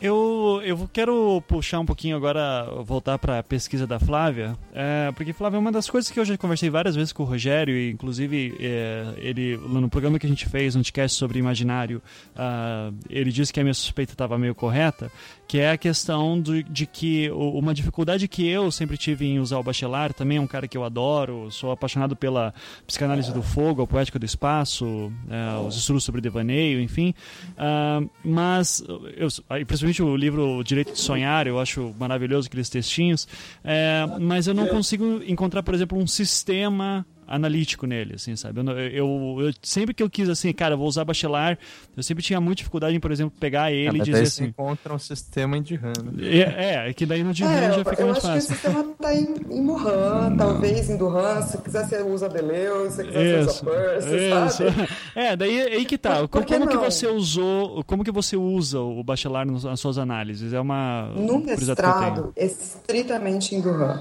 Aham, ah, tá. estritamente um pouco de Gadamer. Uhum. Para o doutorado, eu, eu quero expandir um pouco, mas eu acho que, para mim, é uma, é, não, não tem como fugir de Morin. Eu acho que, no, no momento, eu estou estudando bastante Sloverdi e, e Deleuze. Uhum. E talvez um pouco de Spinoza, não sei. Eu tô, tô decidindo qual do que eu vou usar, mas provavelmente um pouco de Sloverdi, um pouco de Gadamer e um pouco de Duran para dar essa base, entre aspas, estrutural para o próprio bacharel. Mas é porque nem tudo eu acho que precisa ter estrutura, sabe? Claro, Ou não claro. precisa ser a estrutura que a gente está acostumado. Uhum, não, perfeito. Ah, não, mas é que era uma curiosidade. Sempre que alguém fala de, de bacharelado, eu pergunto como é que você está usando, cara? Me explica, por favor. Né? Então, ah, e só por curiosidade também, o, você estava falando do Sloterdijk, aí no caso. Ah, Isso. o que, Não, não. é, Ela- Slo- Foi. Sloterdijk? É, Sloverdi, né? Ah, Isso. tá. É que é, que tá- é que assim, a gente tem um longo debate no Anticast já de como que pronuncia o nome dele direito.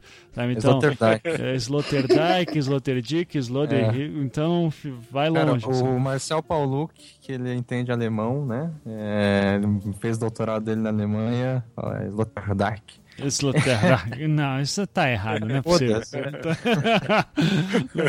Mas legal, ó, Becari, mais uma aí pra você ficar discutindo Sloterdijk se quiser, então. Fica. É, Mas eu achei curioso o, o, o, o caldo aí, né? Quer dizer, Sloterdijk, Deleuze, que mais? Gadamer. Espinosa. Isso. É, Espinosa acho que vai ser mais difícil entrar, né?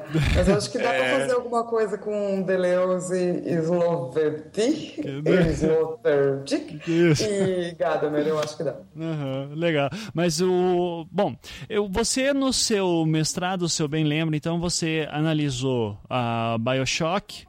A God of War e Eterno Sonata, foi isso, né? E que eu já vi de entrevistas anteriores suas, você disse que escolheu esses três jogos ah, por ah, preferência pessoal, que você gosta desses três jogos e se sentiu mais à vontade de analisá-los, né? O que você procurou nas suas análises nesse sentido e quais foram as suas conclusões? É, eu sempre achei que existe sempre uma. Quando você tem jogos que. Vamos dividir assim, né? No mestrado eu, eu queria usar jogos com narrativa, é, que a gente chama narrativa complexa. No doutorado eu quero fazer a mesma coisa. Eu ainda não quero entrar em narrativa emergente, porque eu acho que, para mim, é tipo um mundo muito novo ainda, sabe? Eu acho que eu preciso de muito tempo ainda jogando para poder falar qualquer coisa. Então, pensando em jogos de narrativa. É, eu acho que a presença do imaginário pode ser vista de três maneiras. De novo, a tríade, tá? Eu acho que eu estou completamente contaminada, estarei pelo resto da minha vida. É, uma delas é quando as pessoas apresentam para você, você viu esse deus babilônico, ele está aqui, né? Então, é uma coisa super intrínseca que é, serve para várias coisas, inclusive para o próprio jogador já saber onde ele está, com quem ele está falando, sabe? Por isso se usa muito mito grego, mito nórdico, no Japão, obviamente, muito mito japonês, porque você cria uma similaridade, a pessoa já é, consegue começar o jogo com, entendendo o background daquilo. Do, do outro lado, na contramão disso, digamos, não na contramão, mas vai no lado oposto disso, são jogos que vão usar imagens míticas e vão traduzir esses mitos gregos, que é no caso que eu falo no meu livro, é, no jogo, mas você não vai ver que aquilo está lá, a não ser que você faça um estudo ou uma análise. Como é o caso do Coma, do Chopin no Eterno Sonata. Eu peguei esse jogo porque eu acho ele muito louco. E ele é tão louco que como ele sai da caixinha em termos narrativos, eu acho que me ajuda muito a explicar o que eu acho que é essa aura imaginária. É, no caso do Eterno Sonata, pa- o jogo se passa no coma de Chopin. Então você aprende um pouco aí da história da vida do Chopin e batalha com os bichinhos num ambiente super fofo. E, e nesse mundo tem magia, no mundo do Chopin não tem, né? No mundo dos vivos. E para mim o coma, é, se a gente fosse pensar na, na Grécia, né? Obviamente ninguém chamava isso de coma na época, mas para mim é uma mistura da imagem dos dois grandes é, personagens que falam sobre o sonho, o adormecer e o morrer, que é Thanatos, que é o deus que traz a, morte ou né, a renovação para um outro tipo de vida, e Morfeu. Então eu tento ir por essa, esses dois. Uhum. E daí no meio, para mim, estão os jogos que vão traduzir o imaginário de mitos, é, e daí no caso mitos gregos, fazendo um pouco rir, uma condensação, uma, é, um samba do crioulo doido de várias influências. E uma delas é talvez usar é, o nome de um de uma figura mítica ou e por outro lado talvez em outro personagem não usar nome nenhum mas também deixar muito claro de onde essa influência está vindo Uhum. Então por isso que eu escolhi os três jogos É, é que o que eu acho muito legal da tua pesquisa, e acho que isso é até alguma coisa que você citou lá na tua entrevista com o Papo Lendário, é, é que, principalmente assim, no, no, no meio de cultura pop aí que a gente está falando aqui no Brasil e até lá fora, ah, sempre que alguém fala de mito vai lembrar do Campbell, que é maravilhoso, enfim, né? Mas é, parece que existe uma. Não sei, a- a- assim, parece todo. A referência que o pessoal tem de debate mítico é Jornada do Herói, né? Fala. Inclusive o Campbell não escreveu só sobre Jornada do Herói, mas todo mundo só lembra da maldita Jornada do Herói. Tadinho, né? É. Eu fico pensando nisso. É. Sabe, pe- pensa pobre Campbell, É. sei lá onde quer que se ele ainda existir em algum lugar, falando, pô, só lembra daquele meu livro. Exato. E, e daí eu achei muito bacana porque você não busca o herói, você buscou justamente essa, ah, essa teia mítica que está por trás de outros jogos, né? Então você não, não, não se foca nem na figura do herói muitas vezes, né? Então ah, eu só queria te parabenizar por fazer isso porque eu sei que é muito difícil é, no, principalmente no, no meio que você está trabalhando, que é justamente de cultura pop em geral, né? Falando sobre games, enfim, as referências são muito difíceis, assim. Então, é, eu acho muito legal que tem alguém, assim, que está no meio da mídia, que está produzindo, que é conhecido sobre o assunto e que está querendo expandir um pouco os limites sobre o que, que é o próprio o que, que é o próprio mito, né? E a gente sair um pouquinho desse, é, desse herói-centrismo que parece que existe em tudo que é lugar, né? Tem, tem outras coisas além do herói. Ficou estigmatizado, né, Ivan? É. Assim, o próprio Dirham faz uma série de diagnósticos nesse sentido de que a cultura moderna e tudo mais. E daí, quando ele faz essa crítica do modernismo, ele parece um pouco romântico, mas ele, se- ele sempre fala que o herói, ou na- nos termos dele, né, o esquema solar, Uhum, é predominante aí no, no- na cultura ocidental. uhum, É, eu, eu primeiro agradeço, muito obrigada. É, é também difícil achar um orientador que banque esse tipo de coisa, sabe? Então, Aham. na verdade, meus agradecimentos vão todos para a Lúcia Aham. por ter me ajudado e me ensinado. Mas o que eu acho é, talvez o fato de eu ser menina, então, é, se você for pensar duranianamente falando, a minha vida está cheia de símbolos do noturno, porque afinal eu vivo isso no dia a dia. E Então, para mim, o herói nunca foi uma questão. Todo mundo já falou sobre ele. E tá, ele tá lá, que legal, parabéns, sabe? Eu queria, sempre que eu jogava um jogo, enquanto meu amigo estava sentado do meu lado falando, ah, você viu como ele foi heróico, eu sempre pensava, poxa, e vamos pensar todas as vezes que ele não foi, né? Porque tem muito jogo que você joga, você mata uma galera, um monte de bicho. Eu fico pensando, cara, você trouxe extinção para várias raças e tal. Então. Mas eu acho que isso só é possível porque, é, sim, eu tive uma rede de amigos e, e eu tive contrapontos. E nesse, fa- eu acho que nesse caso, o fato de às vezes ser a única menina do grupo ajuda bastante, sabe? Aham. Sim, A ter que pensar diferente. sim. O Rogério, eu tenho certeza que tem algo a falar também sobre isso, né? Então, por favor, seu Rogério. É, Você joga videogame, só por curiosidade. É. Olha, é... jogo. Tem tempo ainda pra jogar? Jogo. Então, na verdade, é, é por isso que eu coloquei assim um jogo meio. Na verdade, faz um, pelo menos aí um ano que eu não tenho jogado nada de, de mais. Também ele publica uns quatro livros por ano, né? É, daí não dá tempo, né? Não dá tempo. te- é, não deu tempo. Mas eu me lembro que a Flávia, enfim, tinha acabado de, de- de- de sair o, o GTA V e a. é, o 5, né? Que é o último. Isso. Isso. Ah, e a Flávia, enfim, tinha zerado o jogo em uma semana. E aí eu fiquei muito afim de jogar. E, obviamente, bastante frustrado, porque em um mês e meio eu não consegui muita coisa.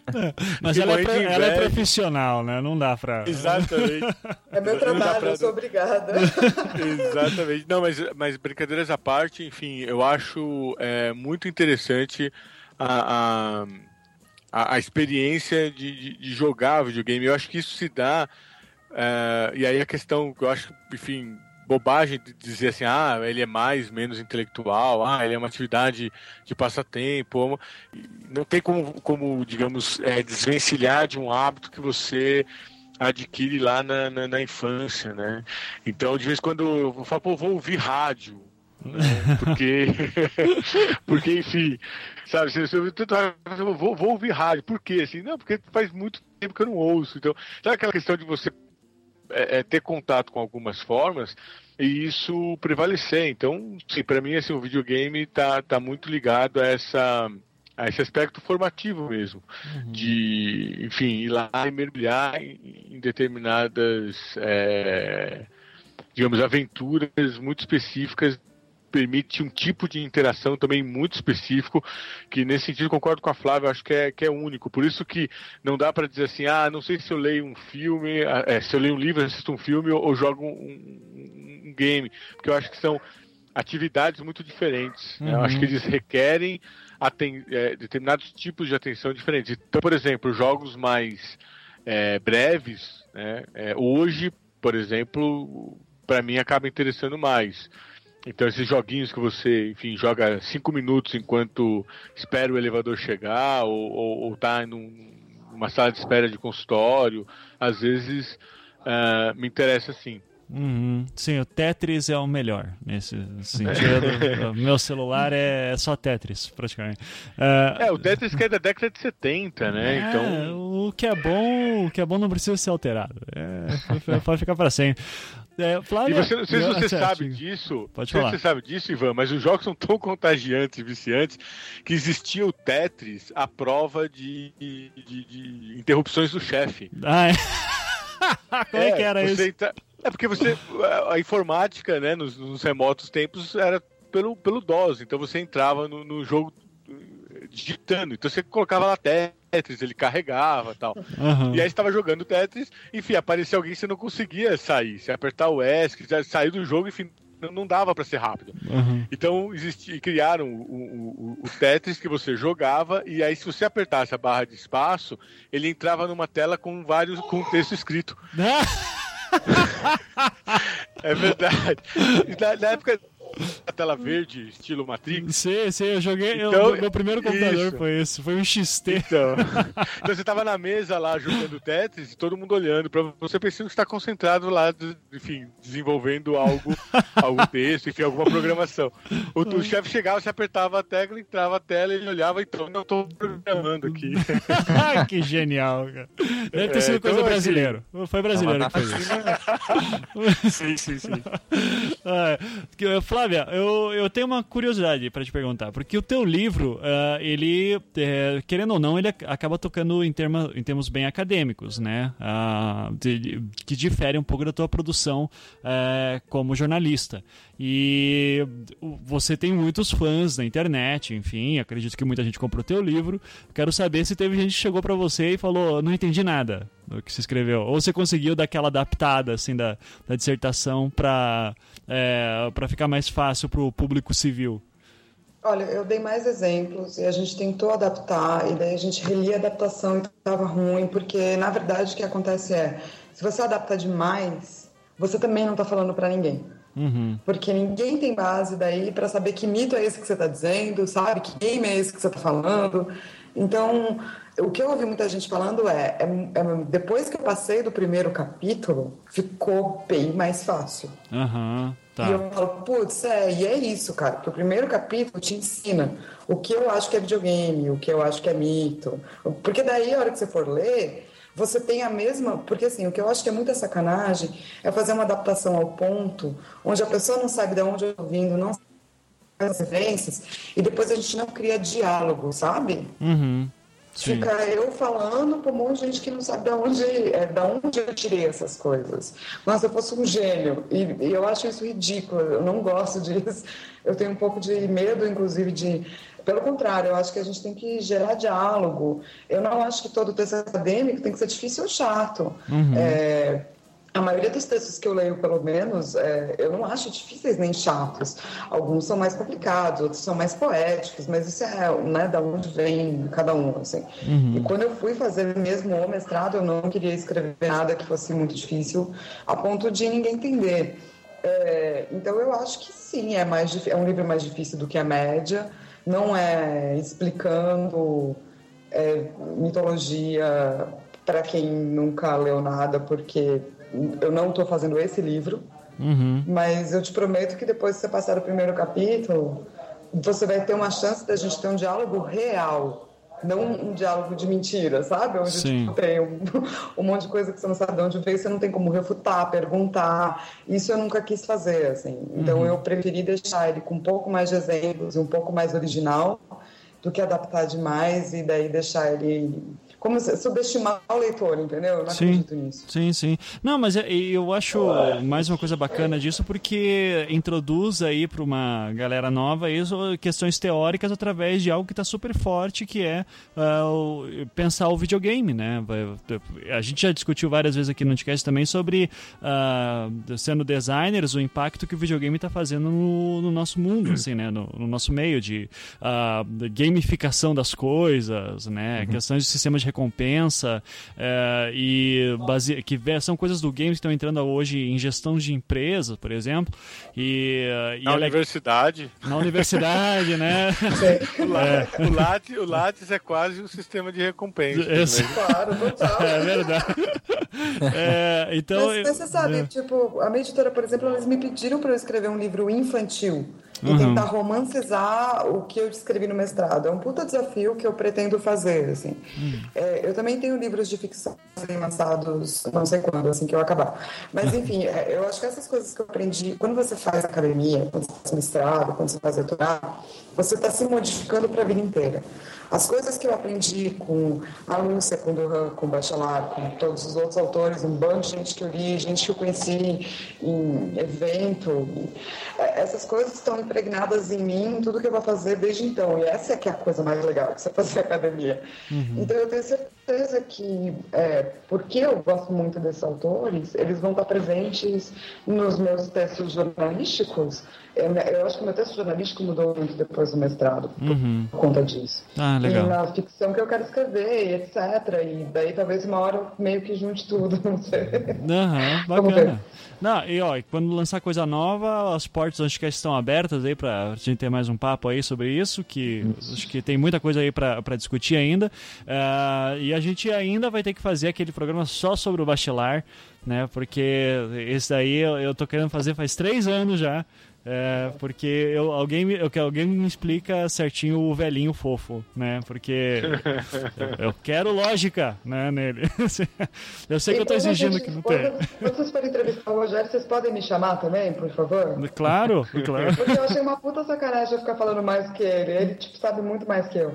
Não, não, mas, mas, o Rogério já é, já é da casa, daí não tem graça, assim, tá? Então...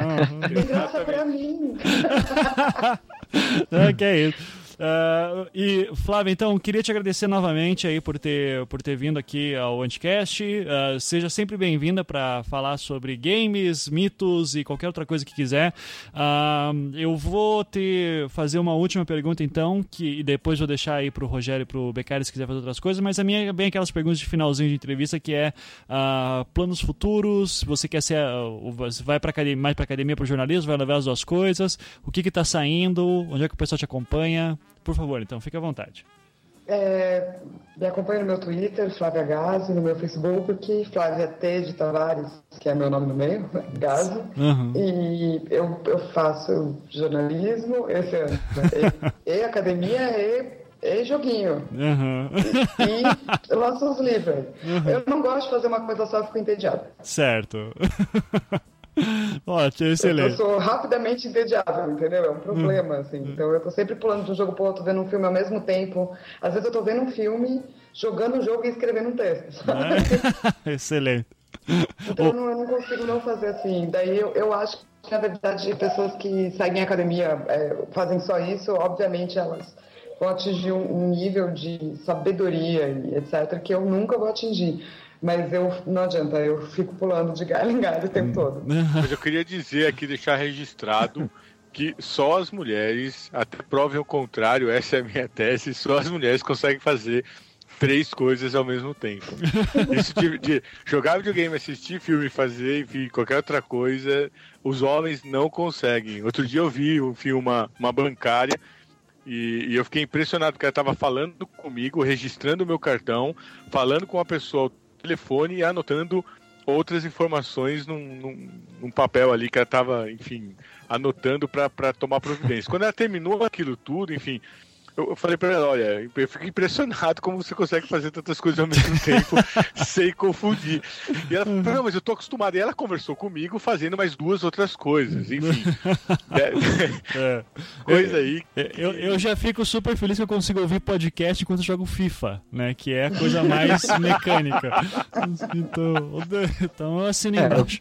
Eu queria confessar que é, é, é, que é basicamente essa falta, essa inaptidão masculina que o Rogério tá falando, né, indiretamente, que me fez talvez não ir muito pro videogame e por outro lado eu, eu gastei muito tempo da minha vida no RPG, né? Uhum.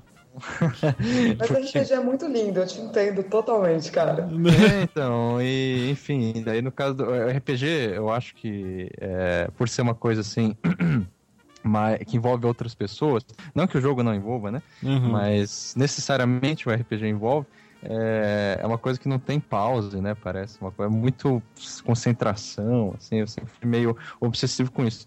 Mas enfim, eu queria só é, comentar que eu acho super importante é, que alguém esteja fazendo, e no caso é, por sorte, alguém que já está aí, né, é, na mídia e tal, uma abordagem dos games no imaginário, porque é, justamente com essa ascensão do, dos games, inclusive economicamente, né, em relação ao cinema, é, em relação a outras é, áreas do entretenimento, é, tem levado uma. É, é, meio sintomático isso, né? Quando alguma coisa cresce, surge uma preocupação conservadora e falar, bom, esse negócio é perigoso. Veja só, o videogame leva as pessoas a matarem as, é, os colegas no colégio. Não é Sim, isso? a Revolução Ele come Francesa. né? É, a Revolução É, Francesa a galera jogava muito videogame também. É, pois é. Então, Eu super Não. acho isso, gente. Eu acho que, na verdade, os videogames estavam só escondidos. Tenho certeza que todos os nazistas jogavam, sabe? Então, eu acho super importante haver, e eu acho que o, o imaginário ele garante isso, os estudos do imaginário, né? É uma abertura é, que impeça esse tipo de, é, sei lá, de interpretação unilateral de que, olha só que coisa, né? É uma coisa que tira a concentração do, das pessoas, o que, que vai acontecer com as nossas crianças que estão passam a infância jogando videogame, elas vão se tornar mais in- introspectivas e por aí vai. Ou seja, são discursos que estão disseminados cada vez mais e é preciso, eu acho que o imaginário ele entra aí de uma maneira muito pertinente, é desconstruir em primeiro lugar e verificar realmente a potencialidade do, do videogame, assim. Então, acho que isso é um, um passo importantíssimo, importantíssimo e eu parabenizo a iniciativa, né? Muito obrigada, eu tô assim, eu tô com tanta vergonha que eu vou fazer uma piada, mas assim, essa coisa da, da galera, né, ser introvertida no videogame, e o Wish, né, meu? Eu não conheço um gamer que não pare de falar do joguinho que ele fez, não adore mostrar seus troféus pra outro carinha, você viu que eu tenho esse, eu platinei esse jogo aqui, não. Sim. É, Conheço gamers introvertidos, é claro, como eu conheço gamers extrovertidos também, mas dentro do grupo de gamer, ninguém cala a boca, cara, nunca, entendeu? Aham. É que nem grupo de quadrinho, fica todo mundo discutindo Mortal Kombat ou Street Fighter pro resto da sua vida, que é o que vocês dois vão fazer provavelmente. Provável. pro resto da vida. É, mas as pessoas na, na, na- academia também discutem, enfim, se é Jung ou Freud, e, e não há aí grandes é, diferenças. É human. Eu- human. eu- assim. Isso também. Mas, mas, mas eu também gostaria de, enfim, fazer coro ao Beccari e, e ao Ivan, enfim, parabenizar o eu acho que é um trabalho importantíssimo, é, que já vem, enfim, é, é, tendo desdobramentos. Eu acho que isso é importante para, enfim, qualquer, qualquer um de nós que esteja é, interessado nos estudos do imaginário.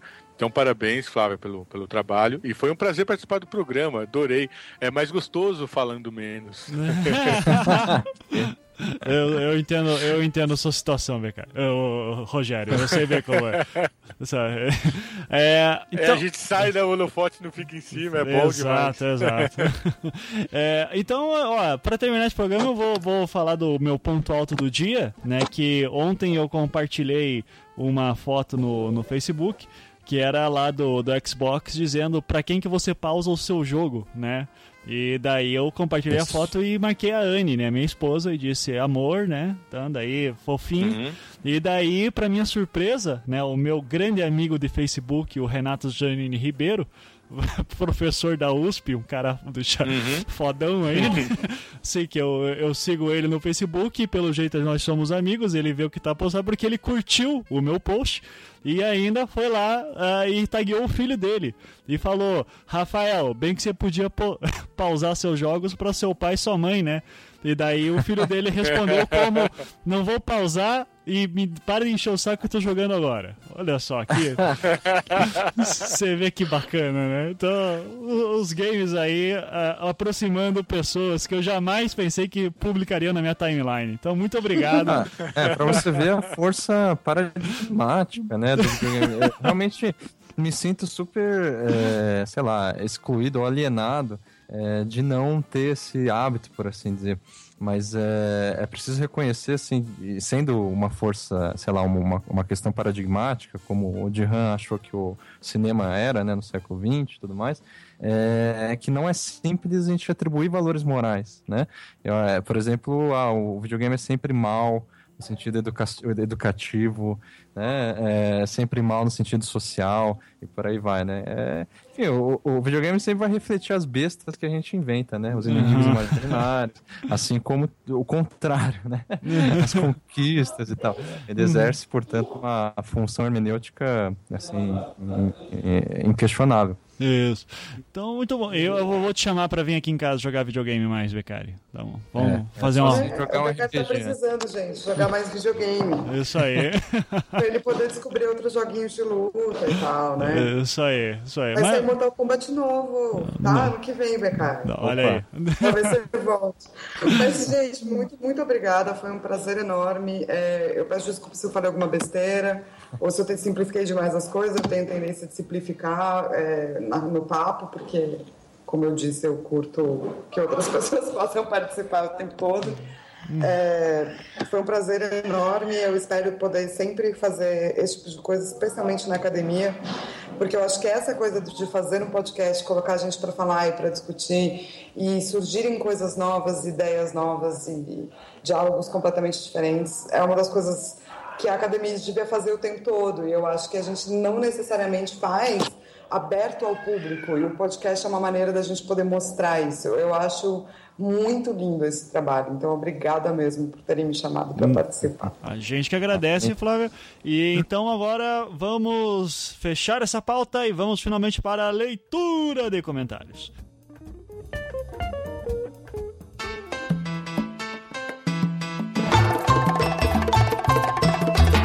Leitura de comentários. Então, Anticast 165 para quem é ser Charlie. E.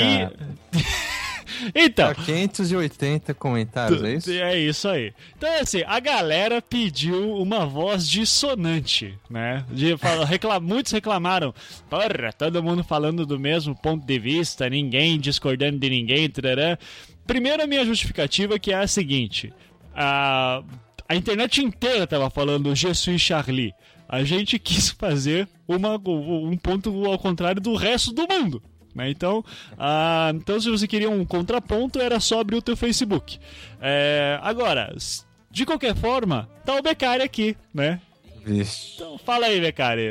Você, você é muita Charlie? Gente, muita gente, antes de responder, é, quer dizer, eu já respondo que sim, je suis Charlie. Certo. Mas assim, antes de qualquer coisa, ou seja, eu realmente me oponho, né, ao programa.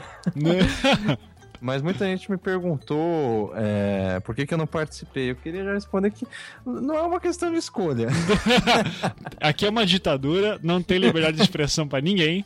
Tá? Não, mas eu compreendo perfeitamente né, o porquê que o Ivana me chamou. Uhum. E de fato não ia ter programa se eu tivesse participado, tá certo? Certo. Eu não tenho nada contra os participantes. É, eu adoro porco, eu conheço ele, né? Eu não conheço pessoalmente a a, a Ana, Ana, Ana Luisa Keller. Isso, só que eu conheço o trabalho dela de ilustração, acho fantástico. Uhum. Enfim, só que, assim, de verdade, eu escutei lá, uns 10 minutos do programa não consegui ir adiante. Esse é o Beccari. mas enfim, uhum. vamos lá. Não, não, mas, mas por é, que... é, por que, que você é a Charlie? Vai. Então, de fato, é, eu, eu detesto esse argumento mais recorrente a favor do Charlie, so, é, que vai recorrer à liberdade de expressão e coisas do gênero. Ah, é preciso ter liberdade. Isso aí é uma bobagem, né? É a coisa mais boba que existe. Eu adoro ver, cara. Ele, você me irrita muito às vezes, mas eu gosto de você pra caralho nessas horas. Não, mas, né, eu só tô já mapeando aqui que uhum. não, é, é bem assim. Uhum. E eu reconheço também a questão da, assim, do, do, do islamismo Uh, me dói um pouco falar isso, mas enquanto minoria social. Isso, boa, Becari, boa, boa. Tá indo bem, tá indo bem. É. Agora, assim, eu faço sempre um, um, um, paralelo, né? Imagina que você é um negro, Ivan, e eu vou lá e faço uma charge no seu Facebook, assim, ah. bem racista. Certo. tá certo? Tipo assim, você tem, você tem uma escolha. Você pode acionar os meios legais e me processar, tá certo? Uhum. Ou você pode vir e me matar. Aham. Eu posso te ignorar também. Não, justamente, mas aí que tá. A escolha, né, feita por uma parte que não representa o islamismo como um todo, foi a- a- essa segunda opção, de avançar num- numa questão mais, sei lá, direta, né, mais bélica e tudo mais. Então, assim, é, nesse sentido, é, é, eu vejo assim que foi uma. a- os, os caras podem estar malucos. Assim, Aham. Não é porque é islâmico, veja bem. Existe é, movimentos tão radicais quanto, sei lá, os, os xiitas, né, islâmicos, como, por exemplo, o KKK ou o Opus Dei, no caso da religião cristã. Uhum. É? Sim. Então, é... É, o Opus Dei, o Opus a Dei- Opus Dei ela não mata a gente, né? Sim. Não, tudo bem, mas o KKK e o Opus Dei, de qualquer forma, não representam o cristianismo, nem o Uhum. catolicismo, tá Sim. certo? É, assim como não, o, o- islâmico não é representado por esse tipo de gente, inclusive discorda muito mais, é, bastante das interpretações xiitas em relação ao Corão, por exemplo. Não, Tá certo? os próprios xiitas entre si se discordam também, né? Então, Exatamente. Então, assim, tem esse ponto. Assim, é, é, é, assassinou foi pro lado assim, de, de perder a razão, tá certo? Isso é meio óbvio até. Aham. Por outro lado, eu acho que é esse que me, que me faz ser Charlie, né? aham. Já que é pra escolher uma bandeira aí.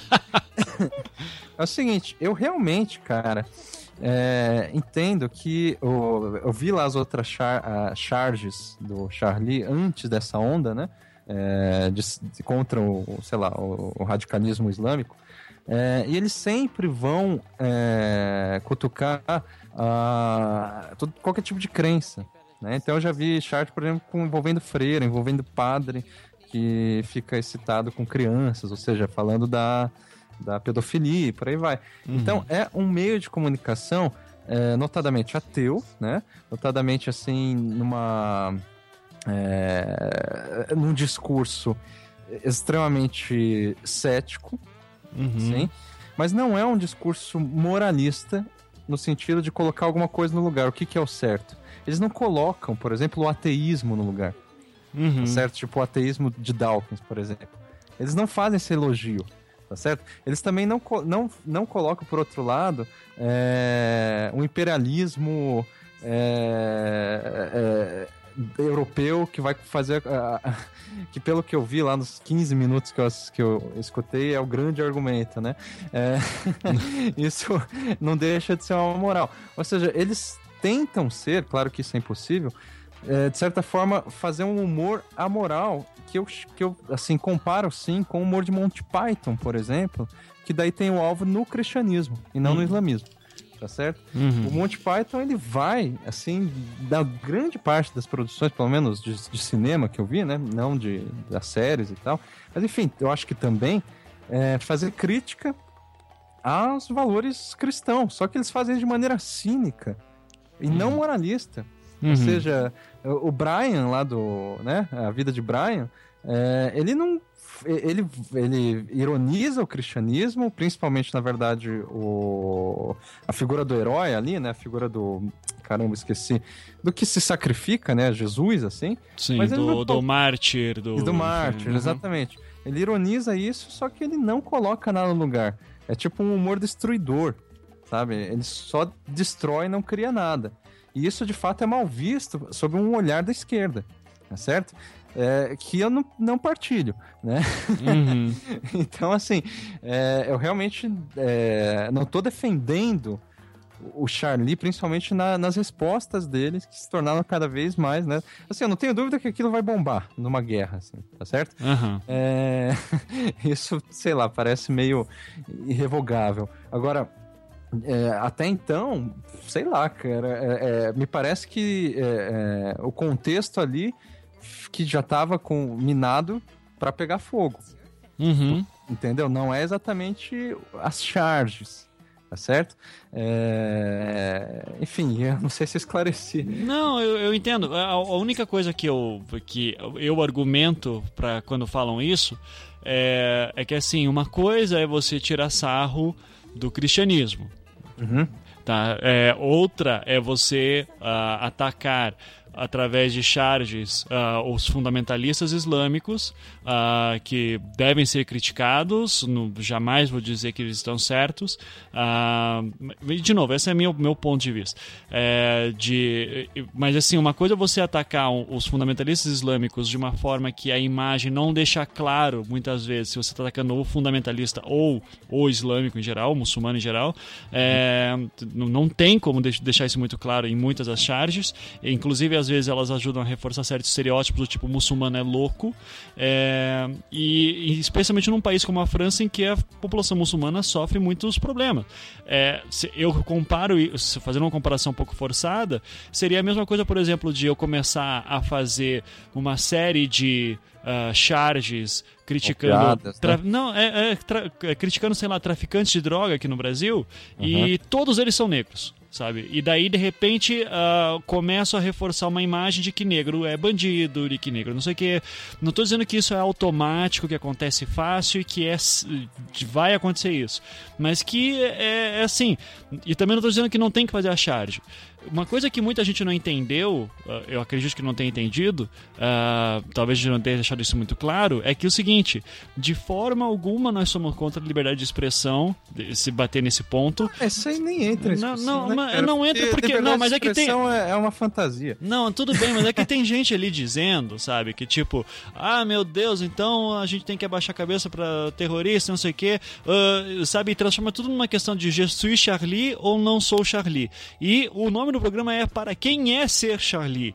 Então, o que a gente estava querendo mostrar é que, gente, não é simplesmente uma questão de ser ou não ser. Você tem formas de olhar isso de fora. Que, assim, você não toma nem, nem partido. Você só tenta mostrar a complexidade da situação. E foi essa nossa, por um grupo que, uh, pelo, Ah, pelo lado de um outro grupo. Isso também envolve é, tomar partido. Não, Inevitavelmente.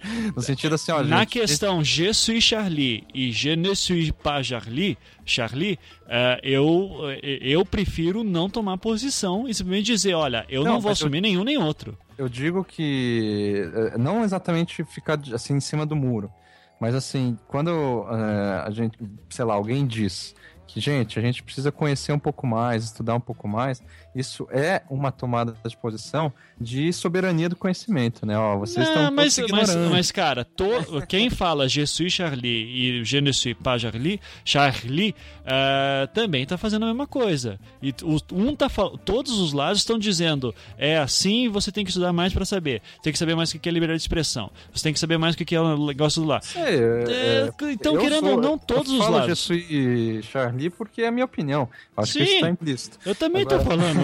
E a minha opinião é que não dá pra resumir nessa- nessas duas proposições. É isso. Não, mas deixa eu só acrescentar o argumento do Zizek, né? Que eu acho fantástico, embora, assim, ele de fato escreve de uma maneira, né, cheia de É, reviravolta é, ela- ele, eu sempre falo que ele me dá rasteiras mentais, assim, demais. É, assim. e no caso, quando ele fala lá do Nietzsche, é uma coisa, enfim, que eu não concordo com a leitura dele. Mas eu acho que ele foi muito preciso. Que o argumento dele, no fim das contas, se você entender, é muito simples. É o seguinte, tipo, é, o, ele- é, o argumento, a defesa dele é os xiitas que cometeram, né, o terrorismo lá, é, que cometeram o assassinato, não são verdadeiramente fundamentalistas. Por quê? Aí ele fala do exemplo de um fundamentalista budista, por exemplo. O budista, que assim, ele é seguro da sua própria crença, por isso que é um fundamentalista. Ele, quando vem para o Ocidente, por assim dizer, ele vai ver, por exemplo, uma série de consumismo, tá certo? Uhum. É, que é uma coisa que ele não, que vai contra a crença dele. Ele, o budista, o Zen budismo, por exemplo, ele não, não, não, não, é, ele, é, ele é rigorosamente contra o consumismo, o hedonismo e todo esse tipo de prazeres imediatos, né, e tudo mais. Daí os que fala, eu nunca vi um Zen budista fundamentalista se incomodar e querer, digamos, matar os outros porque ele vê que os outros estão consumindo muito, né? Então, enfim, estão indo contra a religião dele. É a mesma coisa do Papa Francisco. O Papa Francisco, representando a Igreja Católica, é, ele, sempre, ele, ele sempre fala, ó, a Igreja Católica, por exemplo, não é, é a favor do relacionamento gay. No entanto, não significa que a gente não tolere. O relacionamento gay. É, mas tem muito católico que não pensa assim também, Tudo né? bem, Sim, tudo bem, mas sim. ele, ele sim é, teoricamente, o representante do catolicismo. Tá certo? Uhum. É, agora, né? É, nesse instante. Então, tipo, ele vai. Ele, é, ele, é, ele seria um exemplo de fundamentalista de verdade. Ou seja, aquele que tem segurança na sua crença. Aí o Ziz que vai falar: se o cara ele se incomoda com uma charge, é porque ele tá inseguro da sua crença e, portanto, não é um fundamentalista de verdade. É, eu não, não sei. Sabe, Tipo sabe o que assim- me eu- al- alguém, algumas pessoas até me marcaram num vídeo de um comediante nos Estados Unidos que tava falando com exatamente isso, sabe? Porra, se vocês acreditam no seu Alá, no seu profeta, ele já não vai ser suficiente para mandar a gente pra danação eterna, porque não acreditam nessas coisas que vocês falam. É, vocês não então vocês não acreditam realmente no que vocês estão falando. Eu, eu acho que é meio simplista no ponto que às vezes esquece da questão, sabe, de, sei lá, de espalhar a palavra que esse pessoal vê. Ele se vê numa missão do tipo, é, o mundo está errado e a gente tem que ajudar a consertar e Deus está me dando essa, essa missão, sabe? Então, que foi o que a Igreja Católica fez durante a, todo, todo o período da Idade Média, principalmente na, na Baixa Idade Média. Então, com a Inquisição, não enfim. Igreja Católica, né? Porque os jesuítas fizeram isso de uma maneira muito diferente, por exemplo. Né? Eu tô falando. Sem querer mudar. É, Então, eu, eu tô tá falando, falando de um- da de um Inquisição, no caso. Então, de um estereótipo assim que da do cristianismo é, medieval, que não se resumia à Inquisição, entendeu? Não, claro que não. Só estou dizendo que alguns grupos, sei, as, muitas vezes minoritários, eh, no caso da Idade Média não era tão minoritário assim, mas que dizia: nós temos uma missão de levar essa mensagem para o maior número de pessoas possíveis e aqueles que vão contra estão indo contra a ordem natural. Então nós precisamos levantar e contra as pessoas, porque senão Deus vai nos punir por não estarmos lutando contra isso. Então é complicado, cara. É, não, eu, eu não, é por É, isso que eu não, aceito, eu não aceito esse argumento. A Eu- lei dos homens, né? É porque assim, é... Eu não aceito, tipo, cara, é que eu não aceito esse argumento pelo seguinte: a França é um estado laico, ok? Ah, se você está falando de um cara fundamentalista ah, de qualquer religião, ele coloca a religião dele acima do Estado. Ele acha que os valores dele são acima do Estado, a ponto de que, se for necessário matar em nome de Deus, é justificável. Sim, Na lógica dele é tá. isso, e daí ele vai lá e comete isso. Mas isso não representa o islamismo.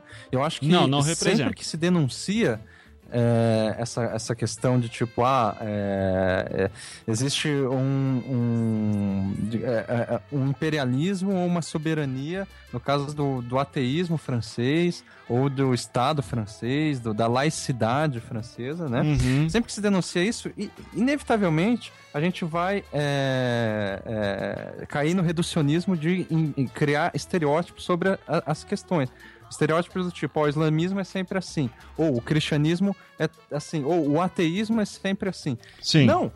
Existem milhares de ateísmo, cristianismo e islamismo. Sim, né? sim, Então, sim. Não, eu concordo com tudo do- isso. do, do ponto do Zizek é que assim, tipo, você, por exemplo, é um pai que é, é extremamente fundamentalista cristão, ou islâmico, que seja, tá certo? Aí você educa seu filho que é errado ter relacionamentos gays, homossexuais, porque você acredita nisso, tá certo? Uhum. Aí o seu filho volta da escola e fala, pai, eu vi, sei lá, dois meninos se beijando, tá certo? Você tem duas opções aí. Ou você tira o seu filho da escola, ou você fala, tudo bem. é assim, entendeu? Sim. Isso não, não invalida a nossa crença. Porque Uhum. a gente acredita. Eu, eu tenho segurança da educação que eu te dei, eu tenho segurança da- da- das minhas crenças, e por aí vai. Cara, É eu esse o acho, eu acho Zizek, ótimo isso que você está falando. O argumento do Zizek também acho ótimo nesse sentido. A questão só que eu acho que ela. O, o, o cara que deveria estar ouvindo isso não ouve. Entende? Que é justamente o cara que vai levantar a arma. Essa é a minha questão. Mas tudo bem, isso é um outro É. papo. É, é, eu não sei se o pessoal tá percebendo, mas eu tô pegando aqui o. Como são muitos comentários. É, como eu tô pegando, assim, como teve muito comentário, eu tô pegando os pontos principais, assim, e fazendo um geralzão com o Becari. Boa. Ah, outra, outro ponto que foi bastante citado é que em um certo momento do programa, o Beccari não chegou tão longe, né? Mas que ah, em um momento a gente criticou, por exemplo, o argumento dos neo-ateístas, né? O Dawkins e o, o Sen, Dennett, o Dennett e essa Dennett. galera... É, Dennett. Enfim, que falam É, basicamente que começam uma, eu vou chamar aqui uma cruzada contra as religiões, né? Eles são famosos por fazer uma série de seminários dizendo que a religião tem que acabar, eles levantam essa bandeira. Teve até uma menina, acho que não vou lembrar agora o nome dela, a a Caroline, comentou ali e disse assim: "Olha, você pode falar isso do Dawkins, mas não pode falar isso do Hitchens. O Hitchens é um, é um outro caso. Eu não conheço tanto bem o É, Hitchens e assim, mesmo então eu acho que o Denê é muito diferente do Dawkins. é, é, eu tô falando, então, tô turminha do Dawkins, que seja, tá? É, é que É. o Dawkins que ele é mártir, né? É, isso. Então, ah, que é o cara que é mais citado nesse sentido. É, E muita gente diz assim, não, vocês estão colocando todos os ateus no mesmo saco, não sei o quê. Daí eu, eu quero que vocês prestem atenção no programa que eu falo neo-ateus. Esse grupo neo-ateus é uma designação utilizada na ciência da religião para esse tipo de grupo representado pelo Dawkins, que são esses caras que vêm com um discurso contra a religião, que eu acredito que seja tão fundamentalista quanto religioso, sim. Tá? Quando, e, e ainda quando me vem com uma bobagem do tipo, ah, não, mas o ateu pode dizer, me prove que gravidade não existe. Você não consegue provar que Deus existe, mas eu provo que gravidade existe. Daí eu digo, gente, pelo puta que pariu, ciência eh, não é uma coisa assim, ah, gravidade e tal. Você, eh, beleza, na gravidade você consegue até dizer, mas você não consegue dizer. ó, por exemplo, financiamento de pesquisas são coisas assim que não são tão objetivas como, quanto gravidade.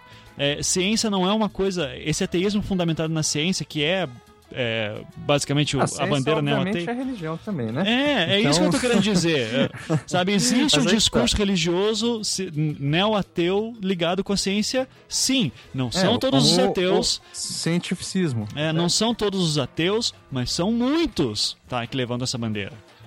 É, mas o é, é foda do, do, do neoateísmo é que eu já vi que, por exemplo, um cara como Michel Onfray entra no, nesse grupo de neoateísmo. E ele é diametralmente oposto a, ao Dawkins, por exemplo, né? Uhum. O, o Michel Onfray tem um livro chamado Tratado de Ateologia, Uhum. é muito recente. Então ele é um neoateu, tá certo? Aham. Só que ele já começa falando que o ateísmo é uma religião. Ah, então. Então, ele vai fundamentar essa religião Uhum. né? É, ele já admite, em primeiro lugar, que aquilo é ideológico, que aquilo é, enfim, é, isso que eu, que, que assim, é, nesse sentido, cara, que eu vejo que o Dawkins, eu concordo com você que ele cai nesse erro de, nessa engodo de, de tentar é, se é, é, neutralizar e se eximir de qualquer tipo de fundo ideológico, quando na verdade essa é a maior armadilha ideológica, né? Uhum. Só que ao mesmo tempo eu vejo que quando alguém faz esse tipo de é, é, denúncia, e daí eh, do lado da esquerda, falando: olha, a gente tem que aprender qual é o nosso passado para entender o presente, a gente né, tem o materialismo histórico, todas essas questões, cai no mesmo erro, cara. Cai, É, cai. Cai na mesma ideologia. é, é, é, não só na ideologia, é, não, não é a mesma ideologia, na verdade, mas essa mesma armadilha de não se admitir, primeiro não se perceber, depois não se assumir e depois de, de, de tentar ainda insistir que não se trata de uma ideologia, se trata de uma ideologia. Uhum. Sim. É, eu não, eu eu não discordo que seja uma ideologia. É, a única, mais uma vez, a única questão que eu coloco é que, é, pelo os argumentos que são utilizados geralmente em favor de liberdade de expressão ou qualquer coisa assim, ah, se você vai por esse caminho, tem que levar em consideração outros fatores, porque obviamente o pessoal que está fazendo esse tipo de argumento está se baseado também numa questão de materialismo histórico. Tá? Então, se a gente vai por esse caminho, a gente vai para outro. Então, se você quer levantar a bandeira do que tipo, ah, eu tenho a verdade, é assim que funciona e liberdade de expressão é coisa muito importante, blá, blá, blá, ah, beleza. Inclusive, eh, só que também vamos analisar outros lados. E, e pelo menos assim, tem uma coisa que eu, que eu acredito que ah, me ajudou muito na questão de estudo de história, sociologia e todas as ciências que o Beccari acha hor- horrorosas, é, ideológicas, né? Ah, é, é justamente assim que muitas vezes você não precisa tomar partido de nada, cara. Assim, só que pelo menos assim você tem que levar pelo menos mostra um quadro um pouco mais complexo. Eu faço isso. O Beccari já não gosta muito disso. Apesar que o Não, Beccari mas sabe depois. por quê? É porque esse tipo de ah, mostrar uma coisa mais complexa, mais aprofundada, é justamente essa mesma armadilha, porque você acredita que isso é mais verdadeiro do que outras coisas. Eu não Não é vejo, essa- verdadeiro. cara, eu não vejo isso como mais verdadeiro. Simple- simplesmente como deixar que assim, justamente não existe, não é uma discussão de verdade ou não. Sabe? Uma questão de, de análise. É, e a análise ela Mas pode então, ser se- bem complexa. Mas aí que tá, se, se não é uma discussão de verdade, então você não precisa exigir essa, comple- essa complexidade, essa forma de análise. Não, Tá eu, não eu, mas eu pelo menos assim. Daí, eu- aí a gente pode cara, colocar no mesmo nível é, tanto essas análises, sei lá, aprofundadas da sociologia, do materialismo histórico, quanto o discurso de Dawkins, fica no mesmo nível. É isso que eu, que eu, tô que eu sempre defendo, tipo assim, não, eu não tô acreditando no Dawkins, mas para mim, a, a verdade do Dawkins é equivalente à verdade do materialismo histórico. Entendeu? Porque, a não ser que alguém esteja. Os, eh, os dois estão, sem perceber, reivindicando pela verdade. Uhum. É, Reivindicando, portanto, por um Deus. É, eu não, não acho que é assim, cara. Eu não tô. Por exemplo, quando a gente tá falando de materialismo histórico, muitas vezes a gente tá falando também das questões de, de questões de economia no sentido amplo, tá? Eu não é o Então, meu daí a objetivo. economia. Não, não tô ela- falando em monetária, tô falando de economia na questão, em relações de, eh, de ganhos per- Materialistas. materialistas, isso, que seja. Ah, não é exatamente esse o meu ponto. O meu ponto é só dizer assim, ok, se você acha que aquele grupo está errado, vamos ver qual é o, o que está sendo representado naquele grupo. É materialismo? Sim.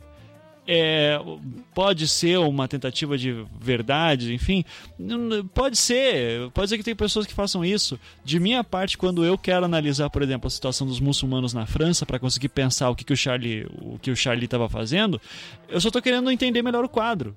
Para quem que essas pessoas estão falando? Quem que tá mas recebendo essa menção? Aí que tá, você dá preferência à parte mais minoritária. Sim, Certo? eu tô querendo ver quem que tá sendo representado. Aquela lá era uma representação para muçulmanos. Ou, ou para fundamentalistas muçulmanos. E não, mas muçul- tem dois lados nessa história. Os muçulmanos, né, que estão sendo representados, e aqueles que representam, que estão por detrás dessas, né, que são, é o próprio Charlie Hebdo, Uhum. né? Hebdo, sei lá. É, então, assim, é, existe uma escolha. Ou a gente tenta analisar a minoria ou a maioria. Sim. Eu, eu acho que o materialismo histórico sempre vai pela minoria, porque a minoria tem uma função histórica mais salvadora. Não, eu não sei. Eu, eu não, não sei se é por causa da questão salvadora. Eu acho que ela é questão de ela que ela é muito, ela é mais ignorada. E daí a gente busca trazer essas Então há um, vozes. há um senso de justiça, portanto. Eu- É um senso de justiça. Ela está sendo injustiçada. Não, não. é cara, esquece justiça, esquece Salvador. Dos, é, que você que tá pensando no século XIX. Não, você mas tem que sair do século o fato- XIX, Beccari. Você tem...